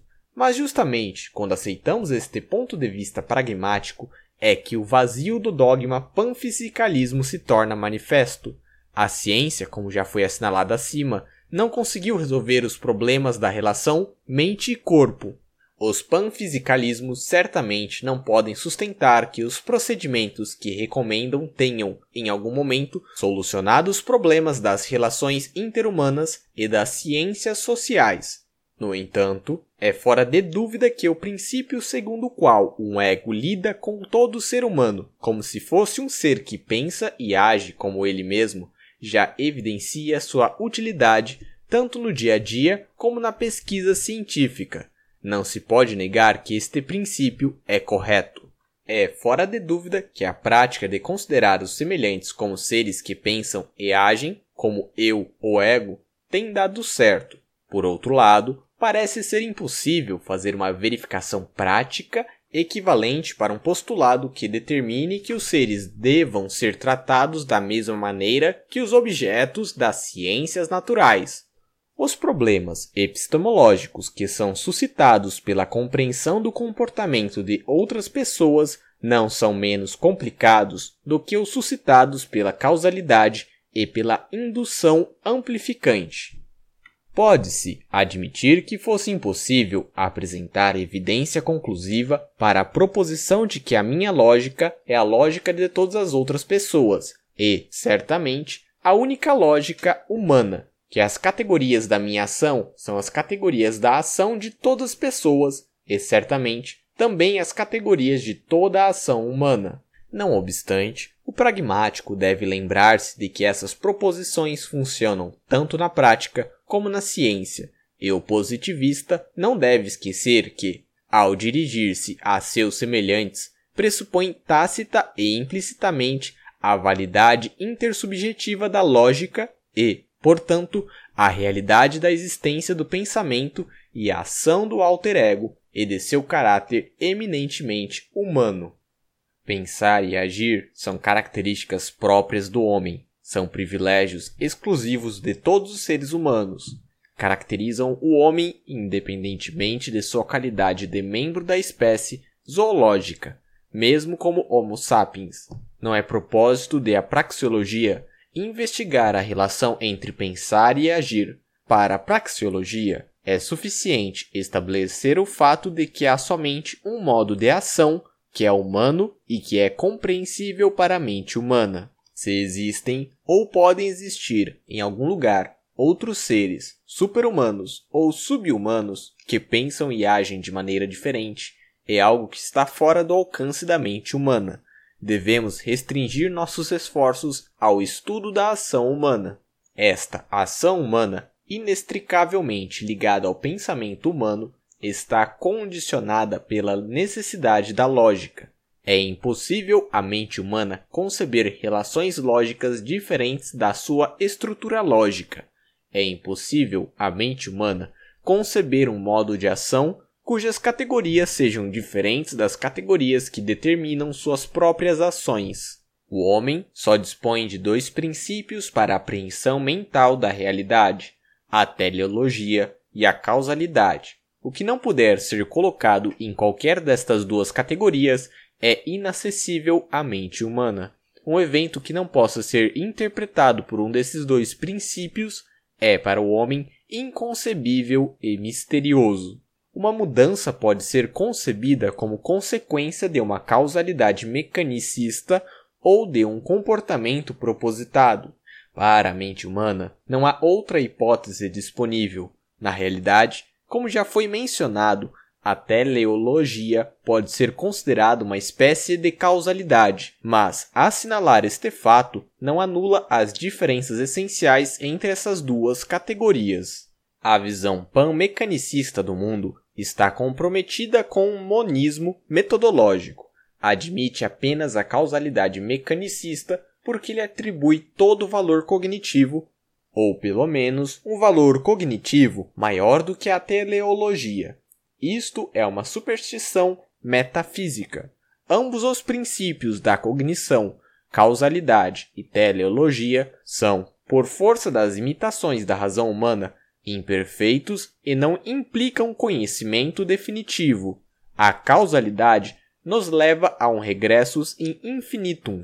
Nota: processo de procurar indefinidamente em cada situação a etapa precedente. Nota: processo de buscar indefinidamente em cada situação a etapa precedente. Fecha nota. Regressos in infinitum que a razão nunca consegue exaurir. A teleologia quer saber, tão logo se coloca a questão qual é a fonte da energia primeira.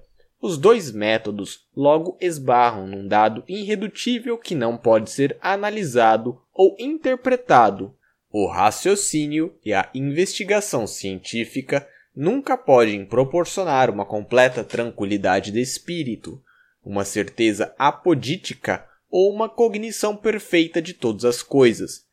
Quem pretende isso tem de recorrer à fé e tentar acalmar sua consciência adotando um credo ou uma doutrina metafísica.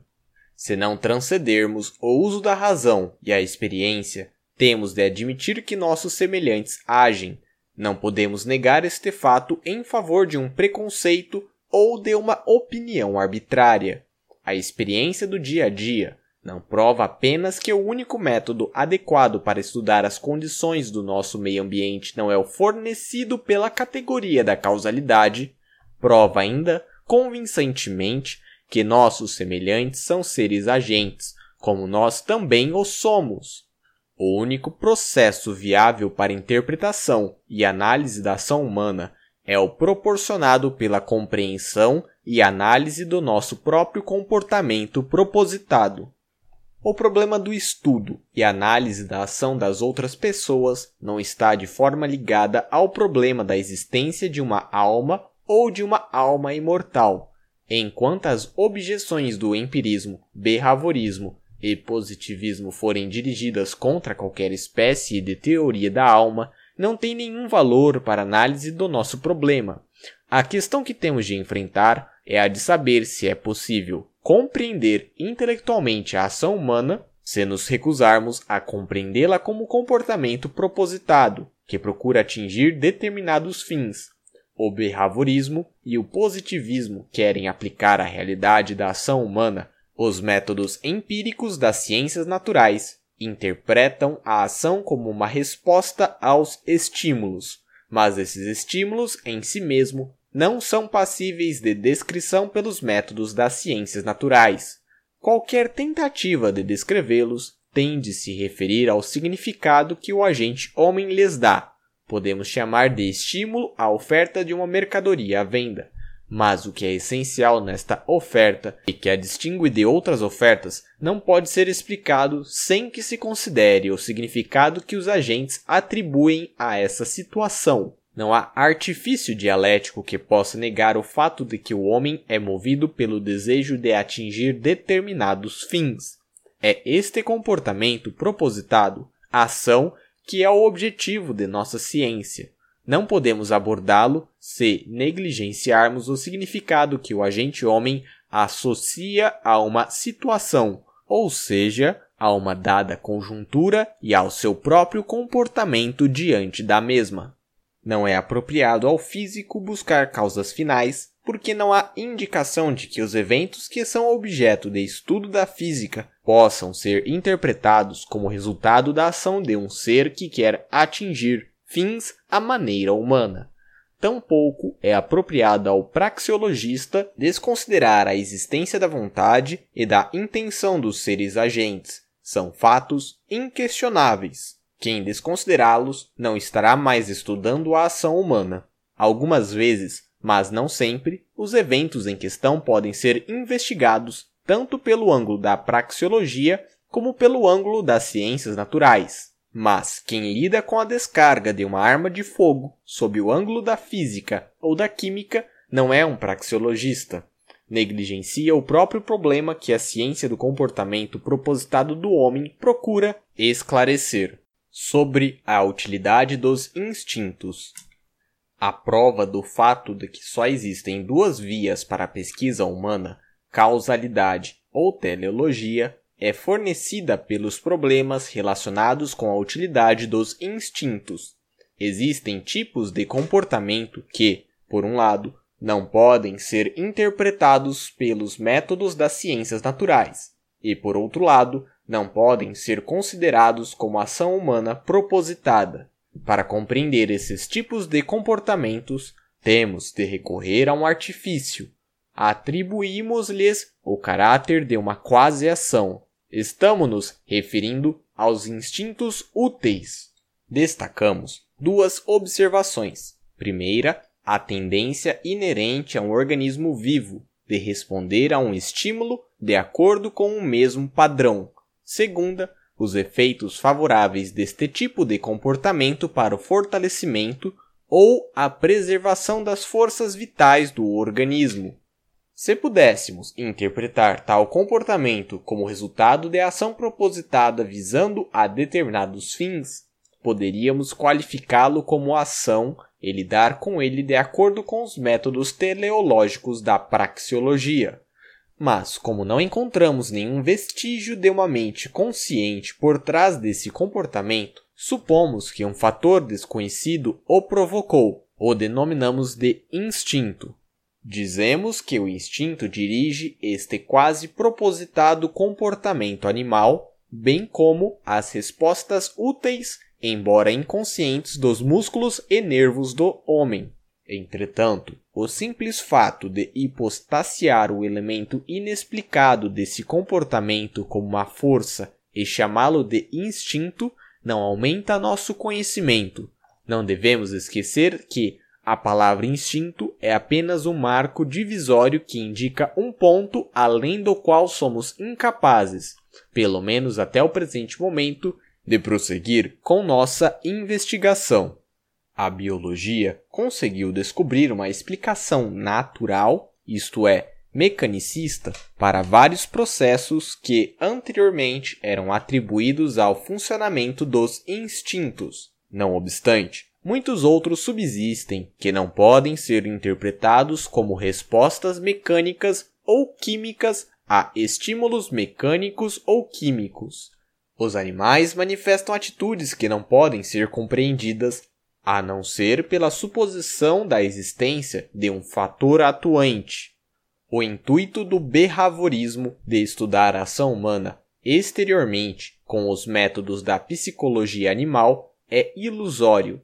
Tão logo o comportamento animal vai além dos simples processos fisiológicos como a respiração e o metabolismo, só pode ser investigado com a ajuda dos conceitos desenvolvidos pela praxeologia. O behaviorismo aborda o objeto de suas investigações com as noções humanas de propósito e êxito. Aplica inadvertidamente ao objeto de seus estudos os conceitos humanos de utilidade e perniciosidade.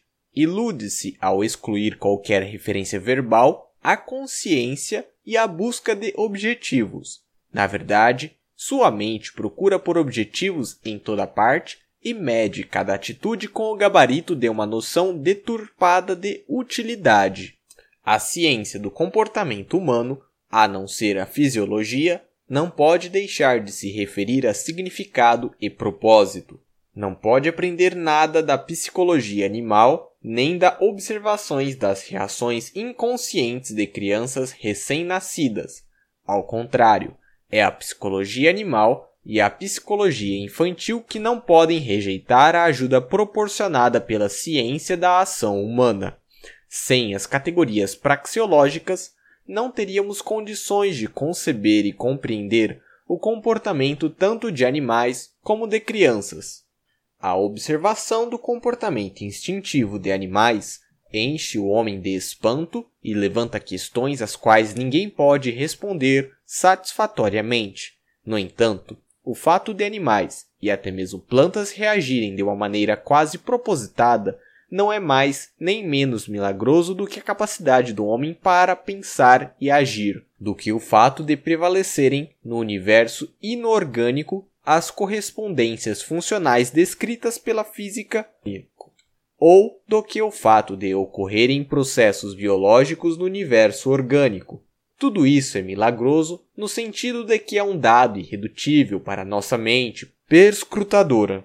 O que chamamos instinto é também um dado irredutível, como os conceitos de movimento, força, vida, consciência. O conceito de instinto também é, simplesmente, um termo para designar um dado básico. Com toda certeza, não explica nada nem indica uma causa ou uma causa final. O objetivo absoluto. Para evitar qualquer possível mal-entendido quanto às categorias praxeológicas, parece ser necessário enfatizar um truísmo. A praxeologia, como as ciências históricas da razão humana, lida com a ação propositada do homem. Se mencionar fins, o que tem em vista são os fins que o agente homem procura atingir. Falar de significado refere-se ao significado que o agente homem atribui às suas ações. A praxeologia e a história são manifestações da mente humana e, como tal, estão condicionadas pela aptidão intelectual dos homens mortais.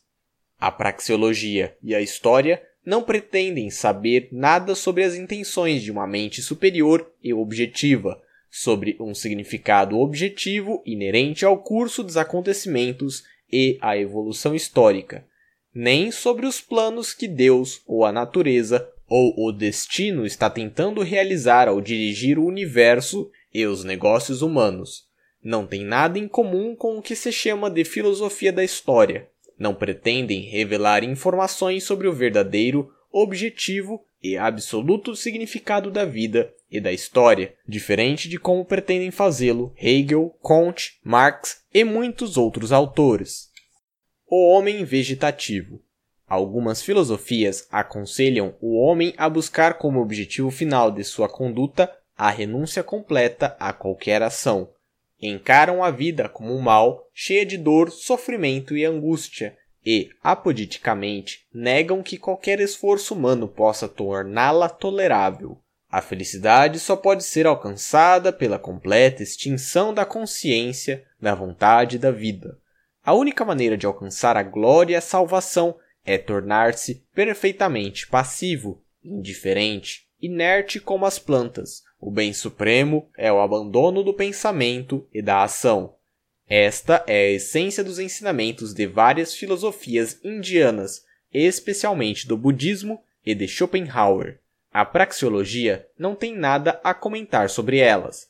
É neutra em relação a todos os julgamentos de valor e a escolha de objetivos finais. Sua tarefa não é a de aprovar ou desaprovar, mas a de descrever o que é. O objetivo do estudo da praxeologia é a ação humana. Lida com o homem e não com um homem transformado numa planta e reduzido numa existência meramente vegetativa. Capítulo 2 Os problemas epistemológicos da ciência da ação humana. 1. Praxeologia e História. Existem dois ramos principais das ciências da ação humana, a praxeologia e a história. Existem dois ramos principais da ciência da ação humana: a praxeologia e a história. História é o conjunto e a arrumação sistemática de todos os dados relativos à experiência da ação humana. Lida com o conteúdo concreto da ação humana.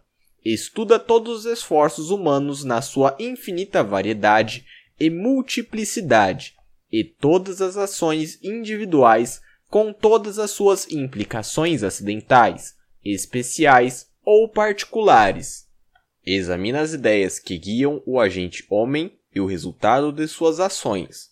Abrange todos os aspectos das atividades humanas, é, por um lado, história geral e, por outro, a história de vários segmentos mais específicos. Existe a história da ação política e militar, das ideias e da filosofia, das atividades econômicas, da tecnologia, da literatura, arte e ciência, da religião, dos hábitos e costumes e de muitos outros aspectos da vida humana.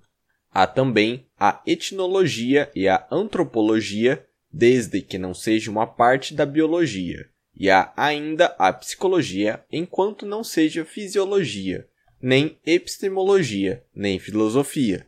Existe ainda a linguística, enquanto não seja lógica, nem fisiologia do idioma, nota. A história econômica, a economia descritiva e a estatística econômica também são história. O termo sociologia é empregado com dois significados diferentes. A sociologia descritiva lida com os fenômenos históricos da atividade da ação humana que não são abordados pela economia descritiva. De certo modo, invade o campo da etnologia e da antropologia.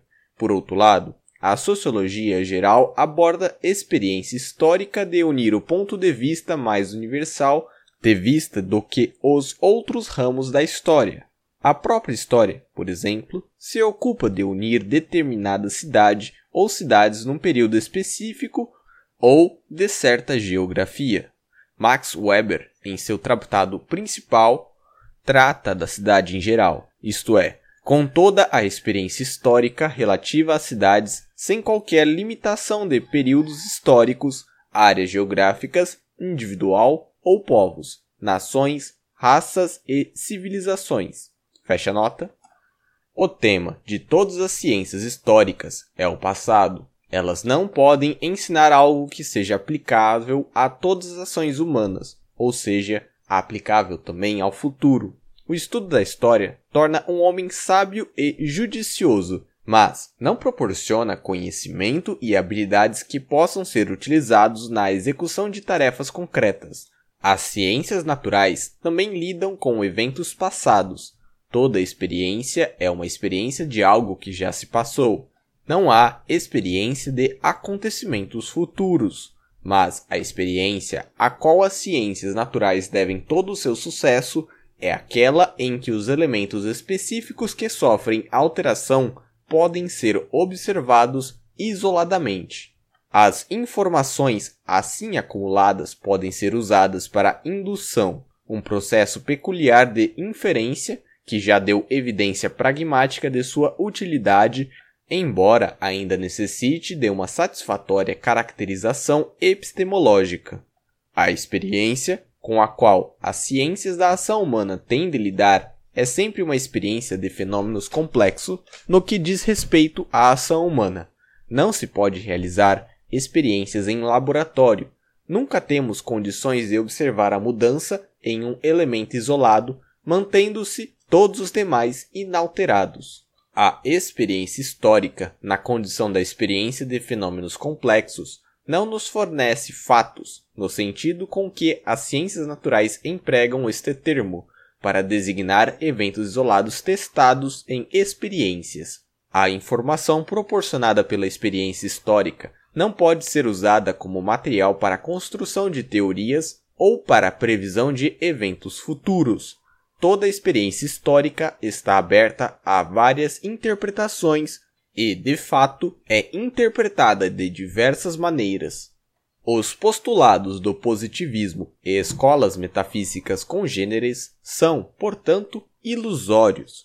É impossível reformar as ciências da ação humana não há possibilidade de estabelecer a posteriori uma teoria de conduta humana e dos eventos sociais. A história não pode provar nem refutar qualquer afirmação de caráter geral, da mesma maneira que as ciências naturais aceitam ou rejeitam uma hipótese com base em experiências de laboratório.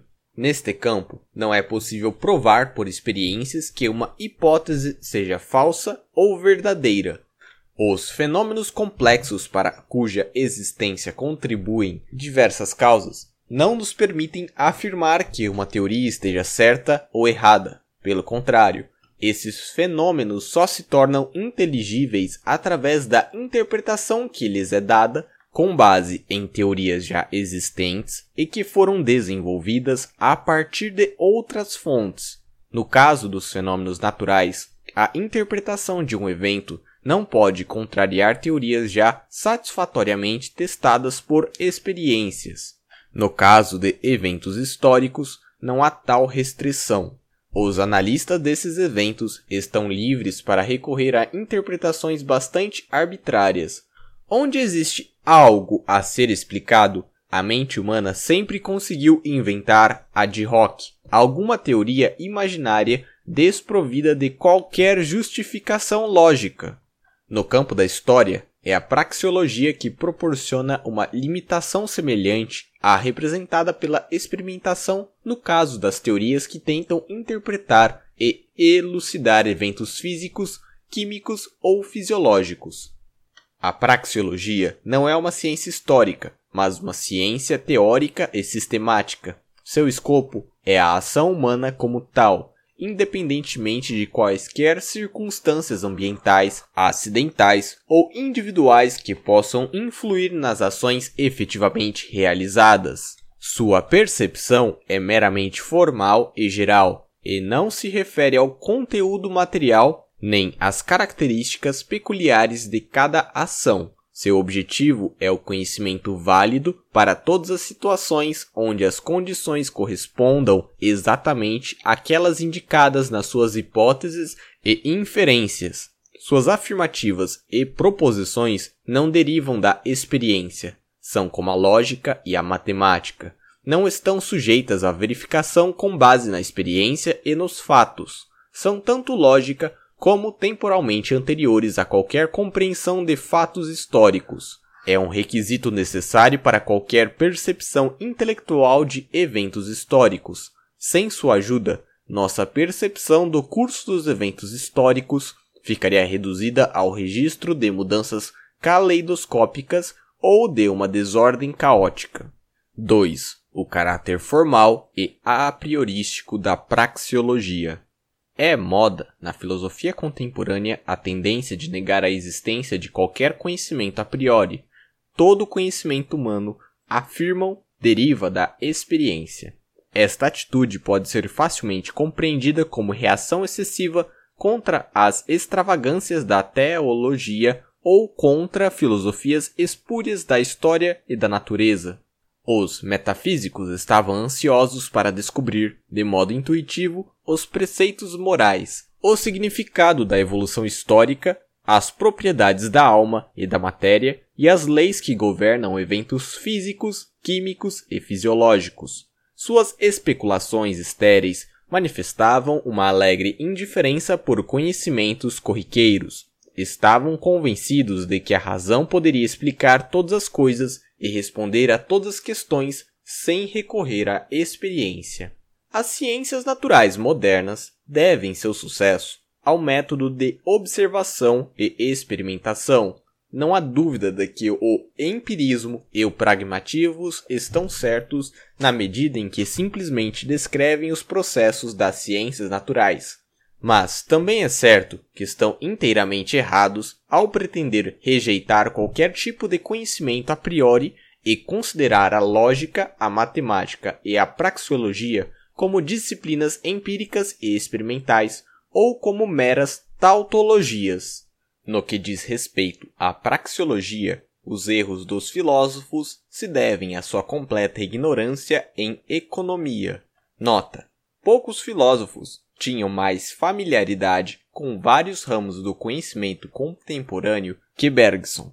Entretanto, uma observação casual de seu último livro evidencia claramente que Bergson ignorava totalmente o teorema fundamental de valor e de troca. Fecha nota.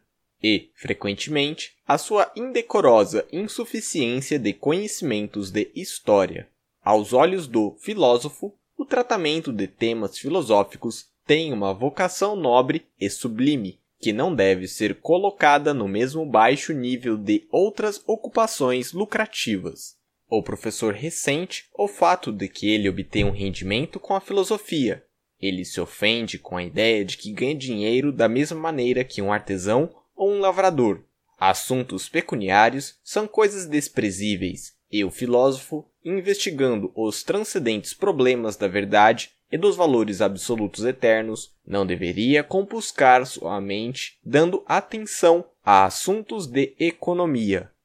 O problema de saber se existem ou não elementos de pensamento a priori, isto é, condições intelectuais de pensamento necessárias e inevitáveis anteriores a qualquer momento real de concepção e experiência, não deve ser confundido com o problema genético de como o homem adquiriu sua capacidade mental, caracteristicamente humana.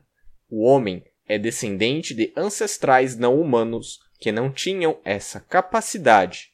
Esses ancestrais estavam dotados de alguma potencialidade que, no curso dos séculos de evolução, os transformou em seres dotados de razão. Essa transformação foi conseguida pela influência do meio cósmico atuando sobre sucessivas gerações. Resulta daí a conclusão dos partidários do empirismo filosófico. O raciocínio é fruto da experiência e representa uma adaptação do homem às condições do seu meio ambiente.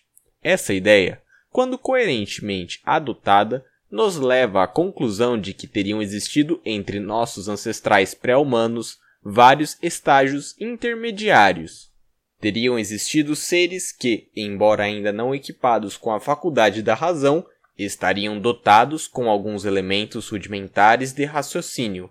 Não tinham ainda uma mente lógica, mas uma mente pré-lógica ou de uma lógica bastante imperfeita. Suas funções lógicas desconexas e defeituosas evoluíram passo a passo do estado pré-lógico até o estado lógico. A razão, a inteligência e a lógica são, portanto, fenômenos históricos. Há uma história da lógica, como existe a história das diferentes técnicas. Nada sugere que a lógica, como a conhecemos, seja o último estágio o estágio final da evolução intelectual. A lógica humana é uma fase histórica entre a ausência de lógica pré-humana, por um lado, e a lógica sobre-humana, por outro. A razão e a mente, os equipamentos mais eficientes de que são dotados os seres humanos na sua luta pela sobrevivência, fazem parte do contínuo fluxo de eventos zoológicos. Não são eternos nem imutáveis, são transitórios. Além disso, não há dúvida de que todo ser humano repete na sua evolução pessoal não apenas a metamorfose fisiológica de uma simples célula em um organismo mamífero de grande complexidade, mas também a metamorfose espiritual de uma existência meramente vegetativa e animal em uma mente dotada de razão. Esta transformação não se completa na vida pré-natal do embrião, e sim mais tarde, quando a criança recém-nascida, passo a passo, desperta para a consciência humana. Portanto, todo homem na sua primeira infância, começando das profundezas da escuridão, evolui por vários estágios de estrutura lógica da mente. Há também o caso dos animais. Estamos inteiramente a par do abismo intransponível que separa a nossa razão dos processos reativos do cérebro e dos nervos dos animais. Mas, ao mesmo tempo, podemos imaginar as forças que neles se debatem, tentando encontrar a luz da compreensão. Os animais são como prisioneiros ansiosos para se libertarem da condenação à escuridão eterna e ao inevitável automatismo. Solidarizamo-nos com eles, porque nós mesmos estamos numa posição semelhante. Lutamos em vão para romper as limitações de nosso aparato intelectual, empenhando-nos inutilmente em conseguir obter inatingível cognição perfeita. Porém, o problema do a priori é de outra espécie. Não lida com o problema de saber como a razão e a consciência surgiram. Refere-se à característica necessária e essencial da estrutura lógica da mente humana. As relações lógicas fundamentais não estão sujeitas à prova ou refutação. Qualquer tentativa de prová-las tem que pressupor sua validade. É impossível explicá-las a um ser que já não as possua por conta própria. Os esforços para defini-las, de acordo com as regras de uma definição, inevitavelmente fracassam. São proposições básicas que antecedem qualquer definição real ou nominal. São categorias finais, impossíveis de serem analisadas. A mente humana é absolutamente incapaz de imaginar outras categorias lógicas diferentes das suas. Para o homem, suas relações lógicas são imprescindíveis e inevitáveis, qualquer que seja a forma que possam assumir no caso de seres sobre-humanos. É o pré-requisito indispensável da percepção e da experiência. É também um pré-requisito indispensável da memória. Há uma tendência, nas ciências naturais, em descrever a memória como um caso particular de um fenômeno mais geral. Todo organismo vivo conserva os efeitos de um estímulo anterior. O estado atual da matéria inorgânica é consequência de todos os efeitos que sobre ela atuaram no passado. O estado atual do universo é o produto do seu passado.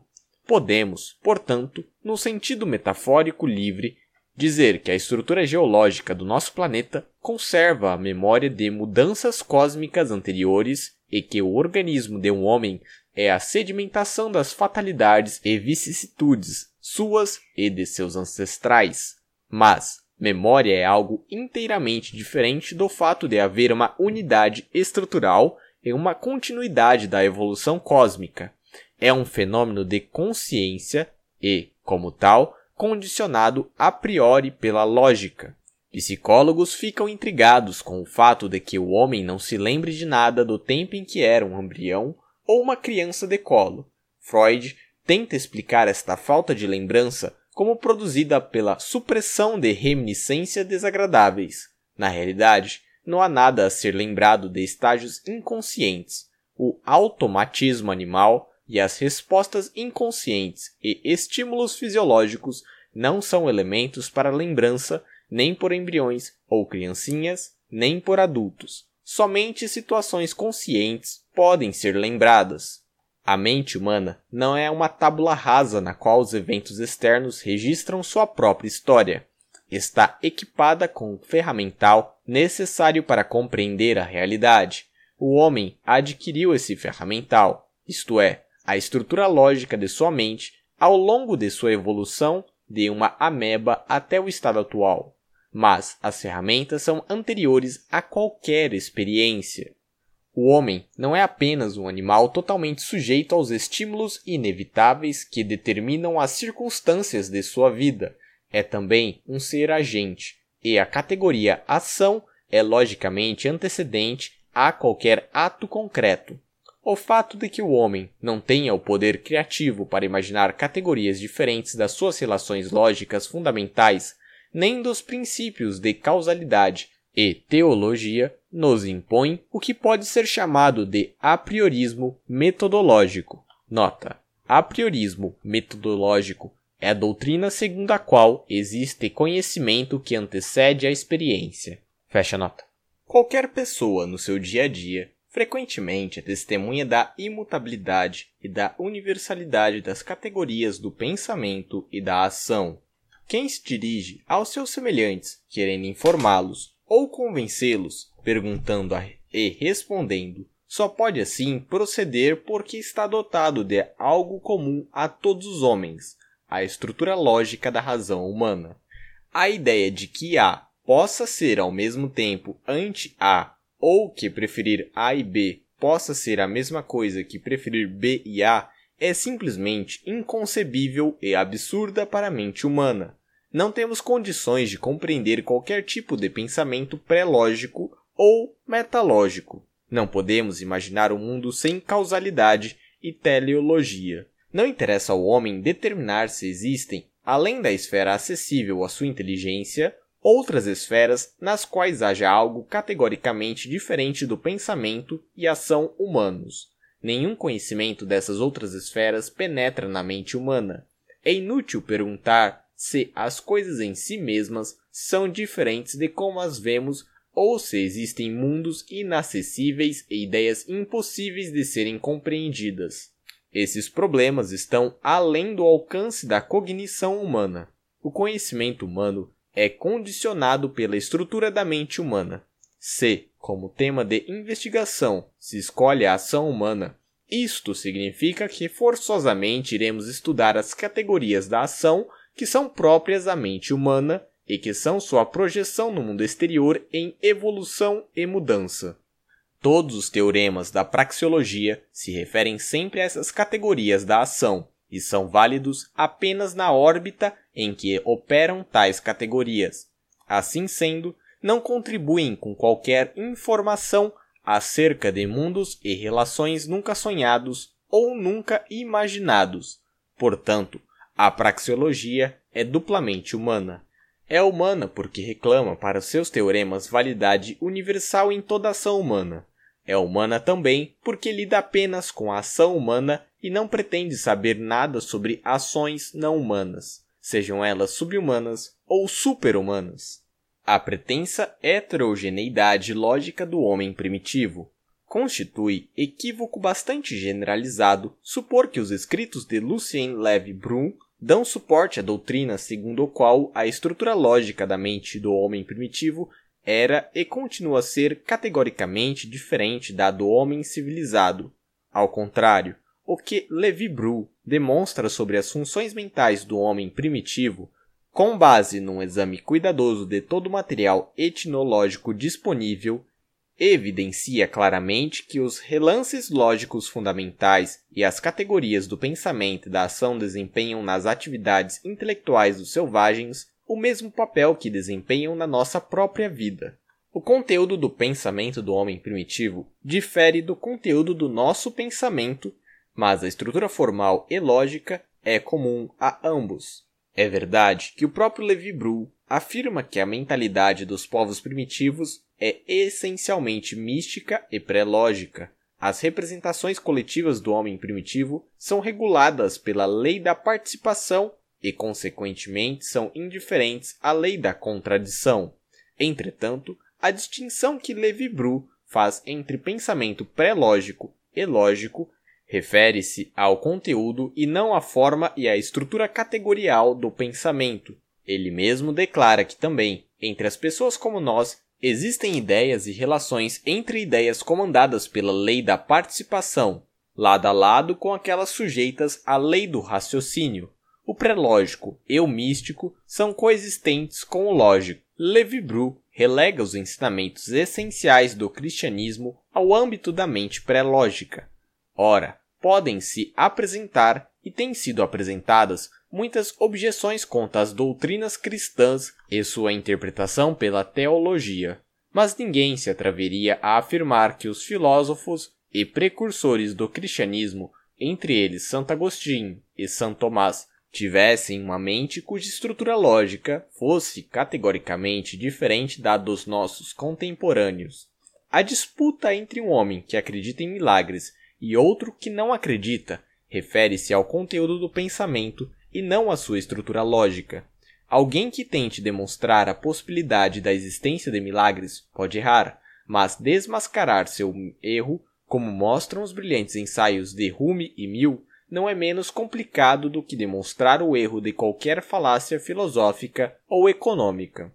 Exploradores e missionários relatam que na África e na Polinésia o homem primitivo se contém diante da primeira percepção que lhe causam os acontecimentos e nunca raciocina se pode de alguma maneira modificá-los. Educadores americanos e europeus às vezes relatam o mesmo de seus alunos. Com relação aos Mossi, ao Níger Levi Bru, cita a observação de um missionário. A conversa com eles gira em torno de mulheres, comida e, na época, das chuvas, colheitas. Que outros assuntos preferem muitos dos contemporâneos e vizinhos de Newton, Kant e Levi Bru? A conclusão a se tirar dos estudos de Levi Bru pode ser mais bem expressa em suas próprias palavras. A mente primitiva, como a nossa, está ansiosa para encontrar as causas dos acontecimentos mas não as procuras na mesma direção em que nós o fazemos. Um camponês ansioso por obter uma colheita pode, dependendo do conteúdo de suas ideias, escolher vários métodos. pode realizar algum ritual mágico, pode partir numa peregrinação, pode acender uma vela ao seu santo padroeiro ou pode empregar mais fertilizante e de melhor qualidade. Mas qualquer que seja a sua escolha, ela é sempre ação, isto é, o emprego de meios para atingir fins. Mágica, num sentido mais amplo, é uma variedade de tecnologia. Exorcismo é uma ação deliberada, propositada, baseada numa visão de mundo que a maior parte dos nossos contemporâneos condena como superstição e, consequentemente, como inadequada. Mas o conceito de ação não implica que a mesma seja orientada por uma teoria correta e por uma tecnologia que garanta a obtenção do objetivo pretendido. Implica apenas que o executante da ação acredite que os meios aplicados produzirão o efeito desejado. Nenhum ensinamento proporcionado pela etnologia ou pela história contradiz a afirmação segundo a qual a estrutura lógica da mente é uniforme em todos os homens, de todas as raças, idades e países. 3. O apriorismo e a realidade. O raciocínio a priorístico é meramente conceitual e dedutivo, não pode produzir nada além de tautologias e raciocínios analíticos. Todas as suas implicações derivam, logicamente, das premissas e nelas estão contidas, Decorre daí a objeção frequentemente feita ao apriorismo, segundo a qual este modo de pensar não pode acrescentar nada ao nosso conhecimento. Todos os teoremas geométricos já estão contidos nos seus axiomas. O conceito de um triângulo retângulo já contém o teorema de Pitágoras. Este teorema é uma tautologia e sua dedução resulta num raciocínio analítico. Não obstante, ninguém pretendia afirmar que a geometria em geral e o teorema de Pitágoras em particular não acrescentam nada ao nosso conhecimento. A cognição, a partir de raciocínio meramente dedutivo, também é criativa e abre para a nossa mente acesso a regiões antes inacessíveis. A tarefa mais importante do raciocínio a priorístico é, por um lado, revelar tudo o que se pode inferir das categorias, conceitos e premissas e, por outro, mostrar o que não se pode inferir. Sua função é tornar claro e evidente o que antes era obscuro e desconhecido. No próprio conceito da moeda já está implícito todos os teoremas da teoria monetária. A teoria quantitativa não acrescenta nada ao nosso conhecimento que já não esteja virtualmente contido no conceito de moeda.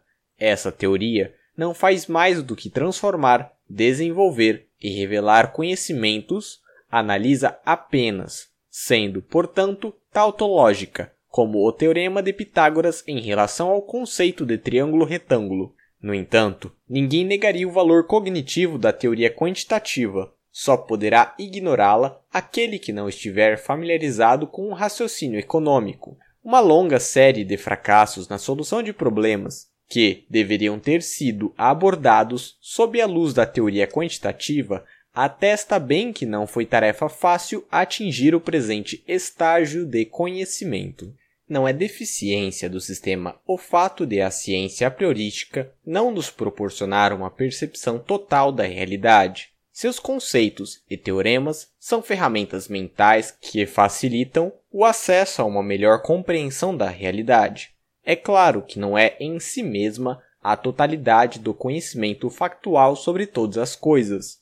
A teoria, por um lado, e a compreensão da vida e da realidade instável por outro, não estão em oposição. Sem a teoria, sem uma ciência priorística da ação humana, não é possível compreender a realidade da ação humana.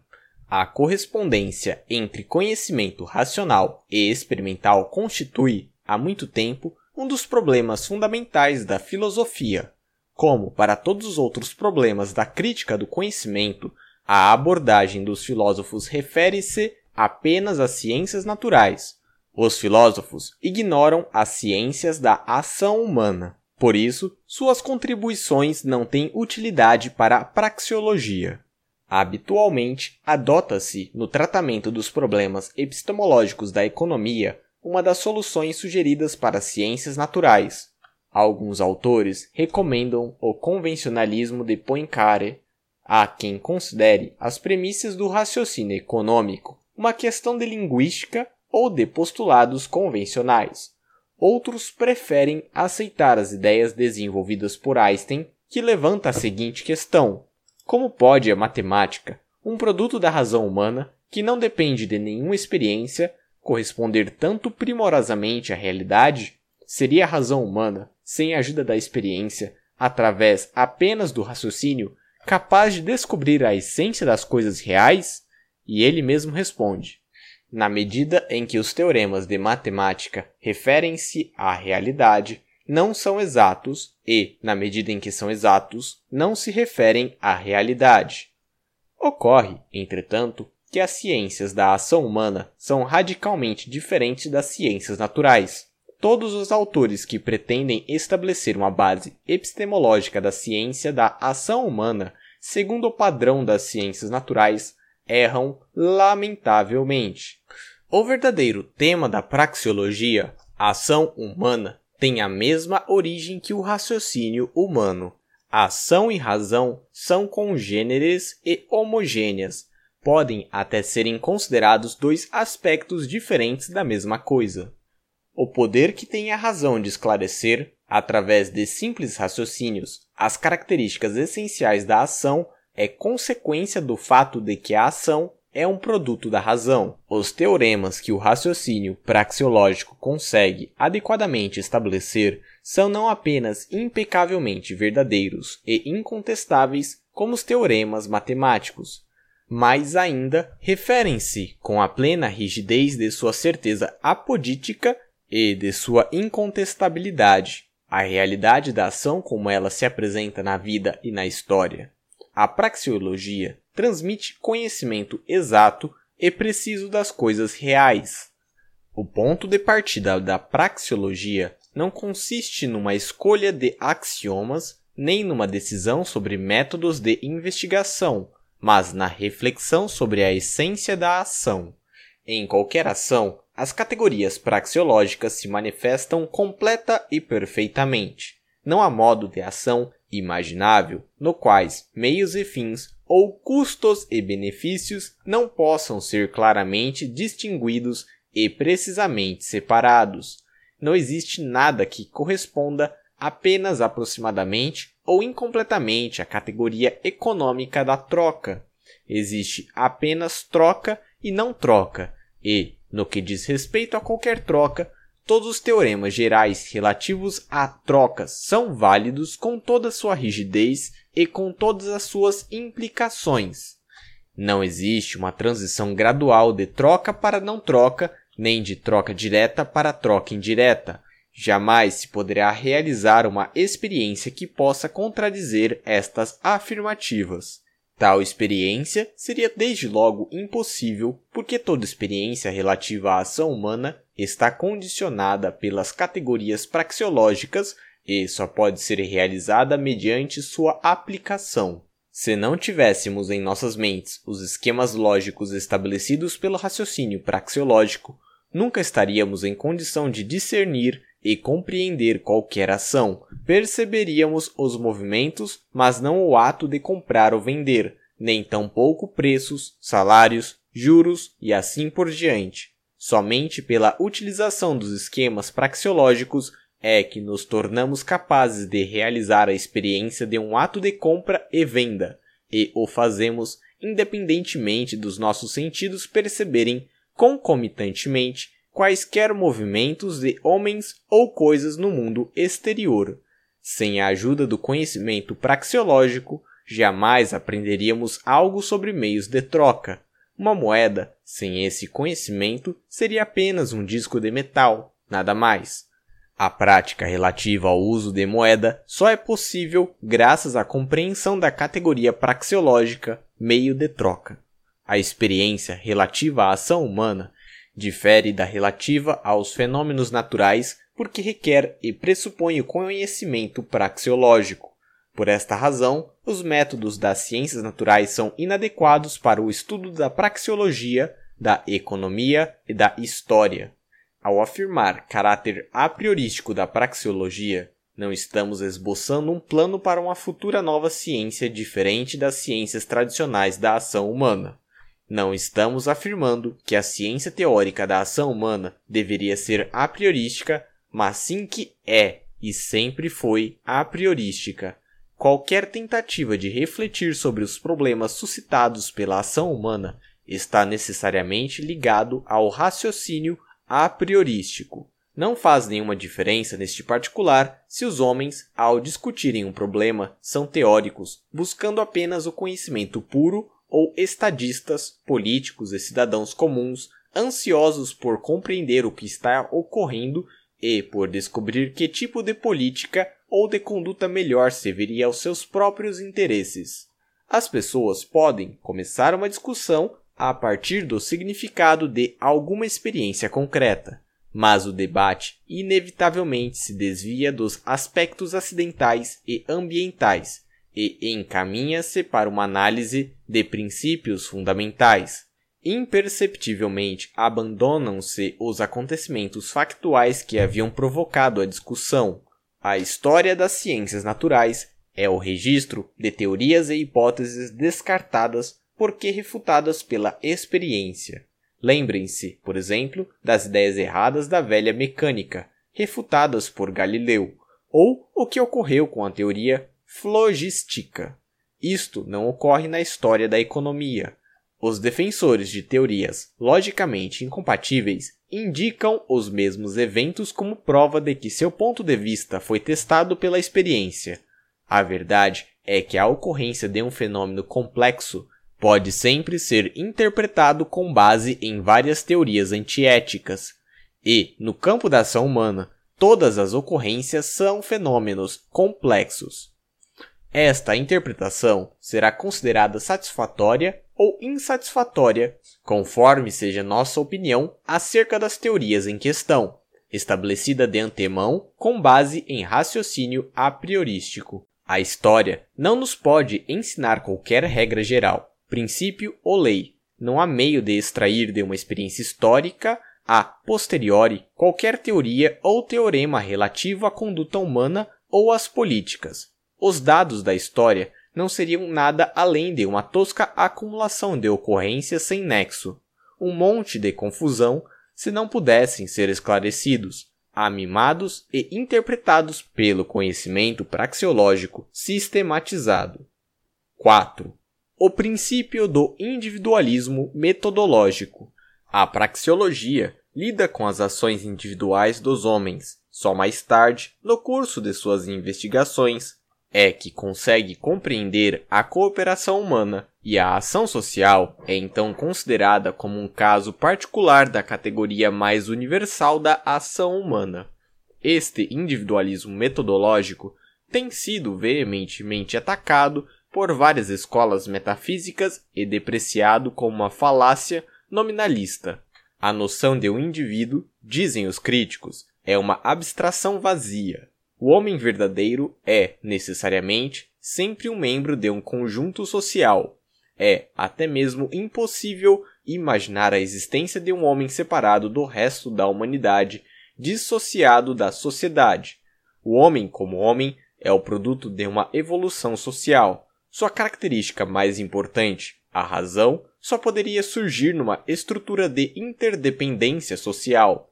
Não há pensamento que não dependa dos conceitos e noções da linguagem, e a linguagem é manifestamente um fenômeno social. O homem é sempre membro de uma coletividade. Como conjunto, é tanto lógica como temporalmente anterior às suas partes ou membros.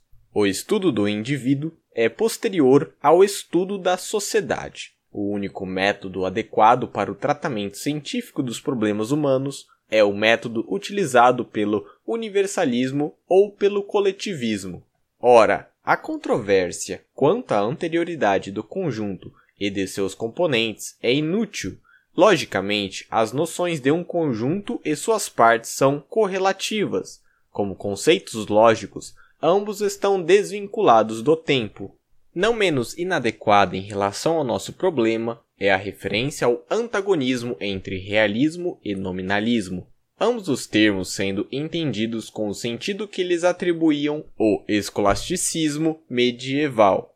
Não se contesta que, na esfera da ação humana, as entidades sociais têm existência real. Ninguém se atreveria a negar que são fatores reais determinantes do curso dos eventos humanos.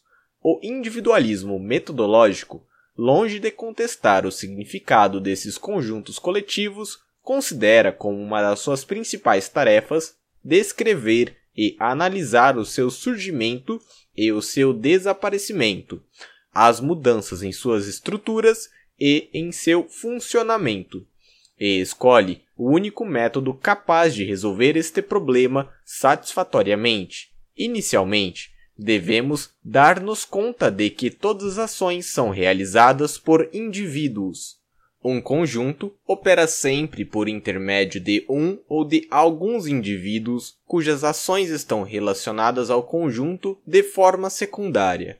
É o significado que os agentes individuais e todos que são afetados pela sua ação atribuem a uma ação que determina o seu caráter. É o significado que distingue uma ação como ação de um indivíduo e outra como ação do Estado ou da municipalidade. É o carrasco e não o Estado que executa um criminoso. É o significado daqueles interessados na execução que distingue na ação do carrasco uma ação do Estado. Um grupo de homens armados ocupa um local. É o significado daqueles envolvidos nesta ocupação que atribui não aos soldados e oficiais, mas à sua nação. Se investigarmos o significado das várias ações executadas pelos indivíduos, necessariamente aprenderemos tudo sobre as ações dos conjuntos coletivos, porque um coletivo social não tem existência e realidade fora das ações de seus membros individuais. A vida de um coletivo é vivida nas ações dos indivíduos que constituem o seu corpo. Não há coletivo social concebível que não seja operativo pelas ações de alguns indivíduos. A realidade de um todo social consiste em seus rumos e resoluções das ações específicas por parte dos indivíduos.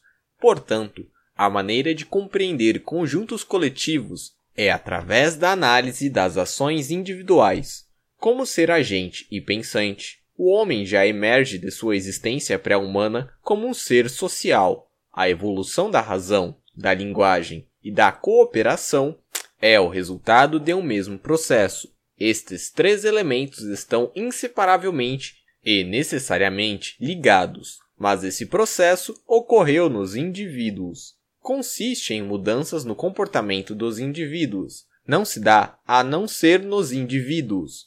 A essência da sociedade é a própria ação dos indivíduos. Que existem nações, estados, igrejas, que existe cooperação social na divisão do trabalho é algo que só pode ser percebido pelas ações de alguns indivíduos. Ninguém jamais percebeu uma nação sem perceber seus membros. Neste sentido, podemos dizer que um coletivo social começa a existir através das ações de seus indivíduos. Isto não significa que um indivíduo seja temporalmente antecedente, significa apenas que são as ações específicas dos indivíduos que constituem o coletivo. Não é necessário discutir se a sociedade é a soma resultante da adição de seus elementos ou se, além disso, é um ser sui generis, ou ainda se é razoável ou não falar de sua vontade, planos, desejos e ações e atribuir-lhe uma alma própria. Essa discussão pedante é inútil, um conjunto coletivo é um aspecto particular das ações de vários indivíduos e, como tal, é algo verdadeiro que influencia o curso dos eventos. É ilusório acreditar que se podem visualizar conjuntos coletivos. Nunca são visíveis. Nossa percepção de um conjunto coletivo depende sempre dos significados que lhe atribuímos. Podemos ver uma multidão, isto é, uma grande quantidade de pessoas. Se essa multidão é um mero ajuntamento ou uma massa humana, no sentido com que este termo é usado pela psicologia contemporânea, se é um corpo organizado ou qualquer outra entidade social, é uma questão que só pode ser respondida pela compreensão do significado que cada um atribui à sua existência. E esse significado supõe sempre uma apreciação individual. É a nossa compreensão um processo mental e não os nossos sentidos que nos permite perceber a existência de entidades sociais. Quem pretende iniciar o estudo da ação humana a partir de entidades coletivas esbarra num obstáculo insuperável, qual seja o fato de que um indivíduo pode pertencer ao mesmo tempo e na realidade pertence, com exceção das tribos mais primitivas, às várias entidades coletivas. Os problemas suscitados pela coexistência de um grande número de entidades sociais e seus antagonismos recíprocos só podem ser resolvidos pelo individualismo metodológico. Eu e nós. O ego é a unidade do ser agente. É um dado irredutível cuja existência não pode ser negada ou decomposta por nenhum argumento ou sofisma. O nós é sempre o resultado de uma soma que junta dois ou mais egos. Se alguém diz eu, nenhuma outra informação é necessária para estabelecer o seu significado. O mesmo é válido com relação a tu, e desde que a pessoa em questão seja precisamente indicada com relação ao ele.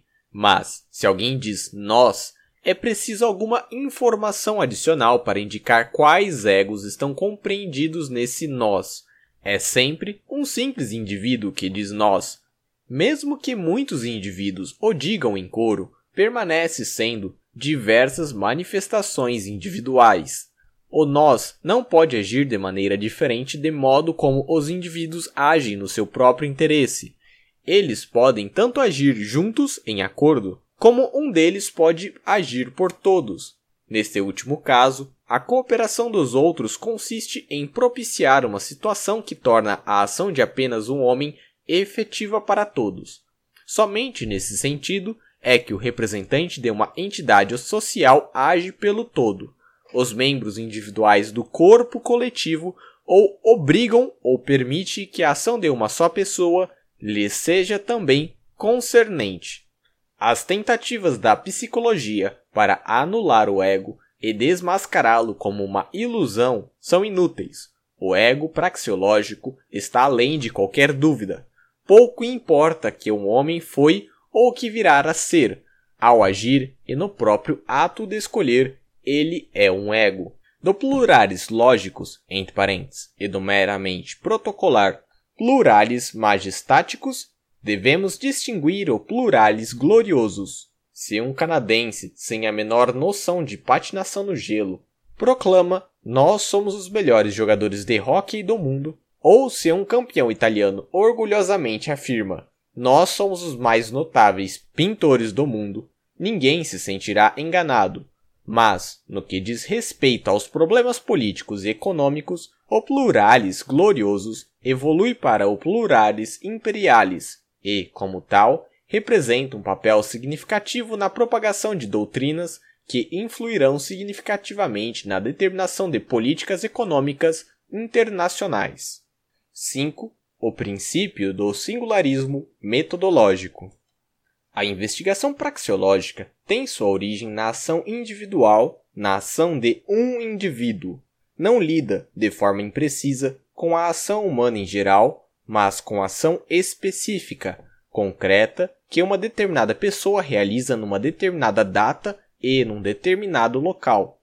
Evidentemente, não se interessa pelas circunstâncias acidentais ou ambientais desta ação, nem pelo que a distingue de outras ações, mas apenas pelo que é necessário e universal na ação do homem. A filosofia do universalismo, desde tempos imemoriais, bloqueou o acesso a uma compreensão satisfatória dos problemas praxeológicos e, por isso mesmo, os universalistas contemporâneos são inteiramente incapazes de encontrar a forma de abordá-los. Universalismo. Nota. Universalismo é o conceito holístico ou coletivista que considera a sociedade como uma entidade que tem vontade e objetivos próprios, independentes e separados daqueles dos indivíduos. Ao sustentar que famílias e comunidades dirigem o desenvolvimento dos indivíduos, os universalistas consideram os agregados sociais, tais como as nações, como um todo articulado ao qual as funções do indivíduo devem subordinar-se. Um proponente moderno do universalismo foi Otmar Spahn, cujas ideias serviram de base ao nazismo. Fecha nota. Universalismo, coletivismo e realismo conceitual Nota: Realismo conceitual é a teoria segundo a qual abstrações universais, classes gerais ou tipos ideais não constáveis na prática têm uma realidade independente, igual e às vezes superior à realidade de suas partes componentes individuais. Por exemplo, o realismo conceitual considera o termo abstrato capital como algo concreto e real com usos e características diferentes dos bens de capital que o constituem. Outro exemplo é o de renda nacional.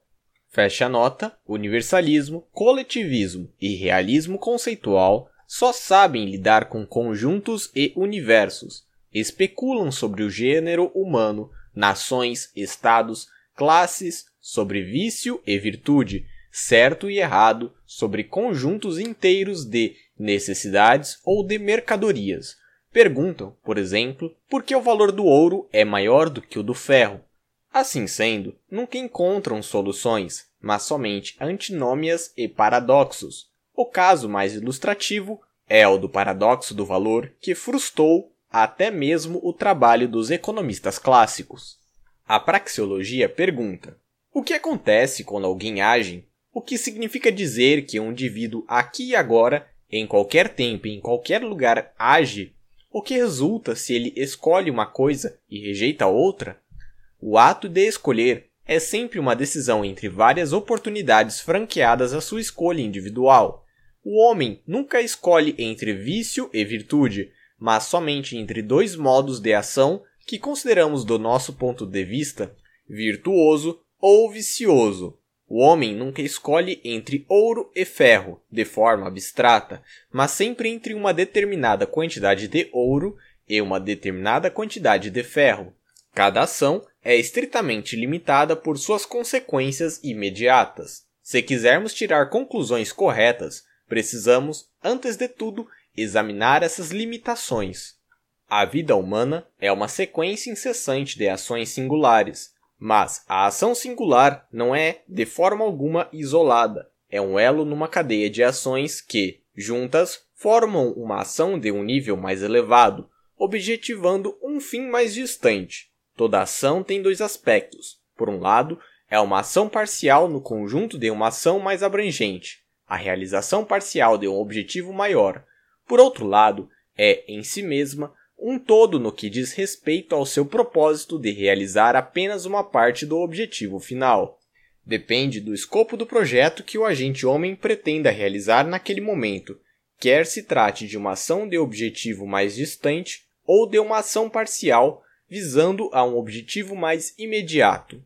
A praxeologia não tem necessidade de levantar questões do tipo das levantadas pela escola de psicologia, que sustenta que os homens percebem o significado ou a realidade das coisas de acordo com a forma padrão, configuração ou arranjo como um todo, e não pela decomposição em partes ou unidades separadas do todo. Exemplos: uma melodia tem maior significado para o ouvinte do que as notas isoladas. Três linhas iguais, formando um triângulo equilátero, têm uma significância diferente das mesmas linhas dispostas de outra maneira. O caminho de grandes realizações sempre passa pela execução de pequenas tarefas. Uma catedral é algo mais do que um monte de pedras colocadas juntas, mas a única maneira de construir uma catedral é colocar pedra sobre pedra.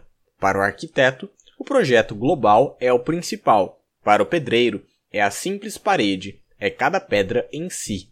O que conta para a praxeologia é o fato de que o único método para realizar tarefas maiores consiste em construir desde as fundações, passo a passo, etapa por etapa. 6.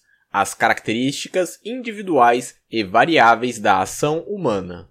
O conteúdo da ação humana, isto é, os fins pretendidos e os meios escolhidos e aplicados na consecução destes fins, é determinado pelas qualidades pessoais de cada agente homem. O homem é o produto, é a herança fisiológica de uma longa evolução zoológica. Nasce como descendente e herdeiro de seus ancestrais. Seu patrimônio biológico é o sedimento, o precipitado de toda experiência vivida por seus antepassados. O homem não nasce no mundo em geral, mas num determinado meio ambiente. Suas características inatas ou herdadas e tudo o que a vida lhe imprimiu fazem do homem o que ele é durante a sua peregrinação terrestre.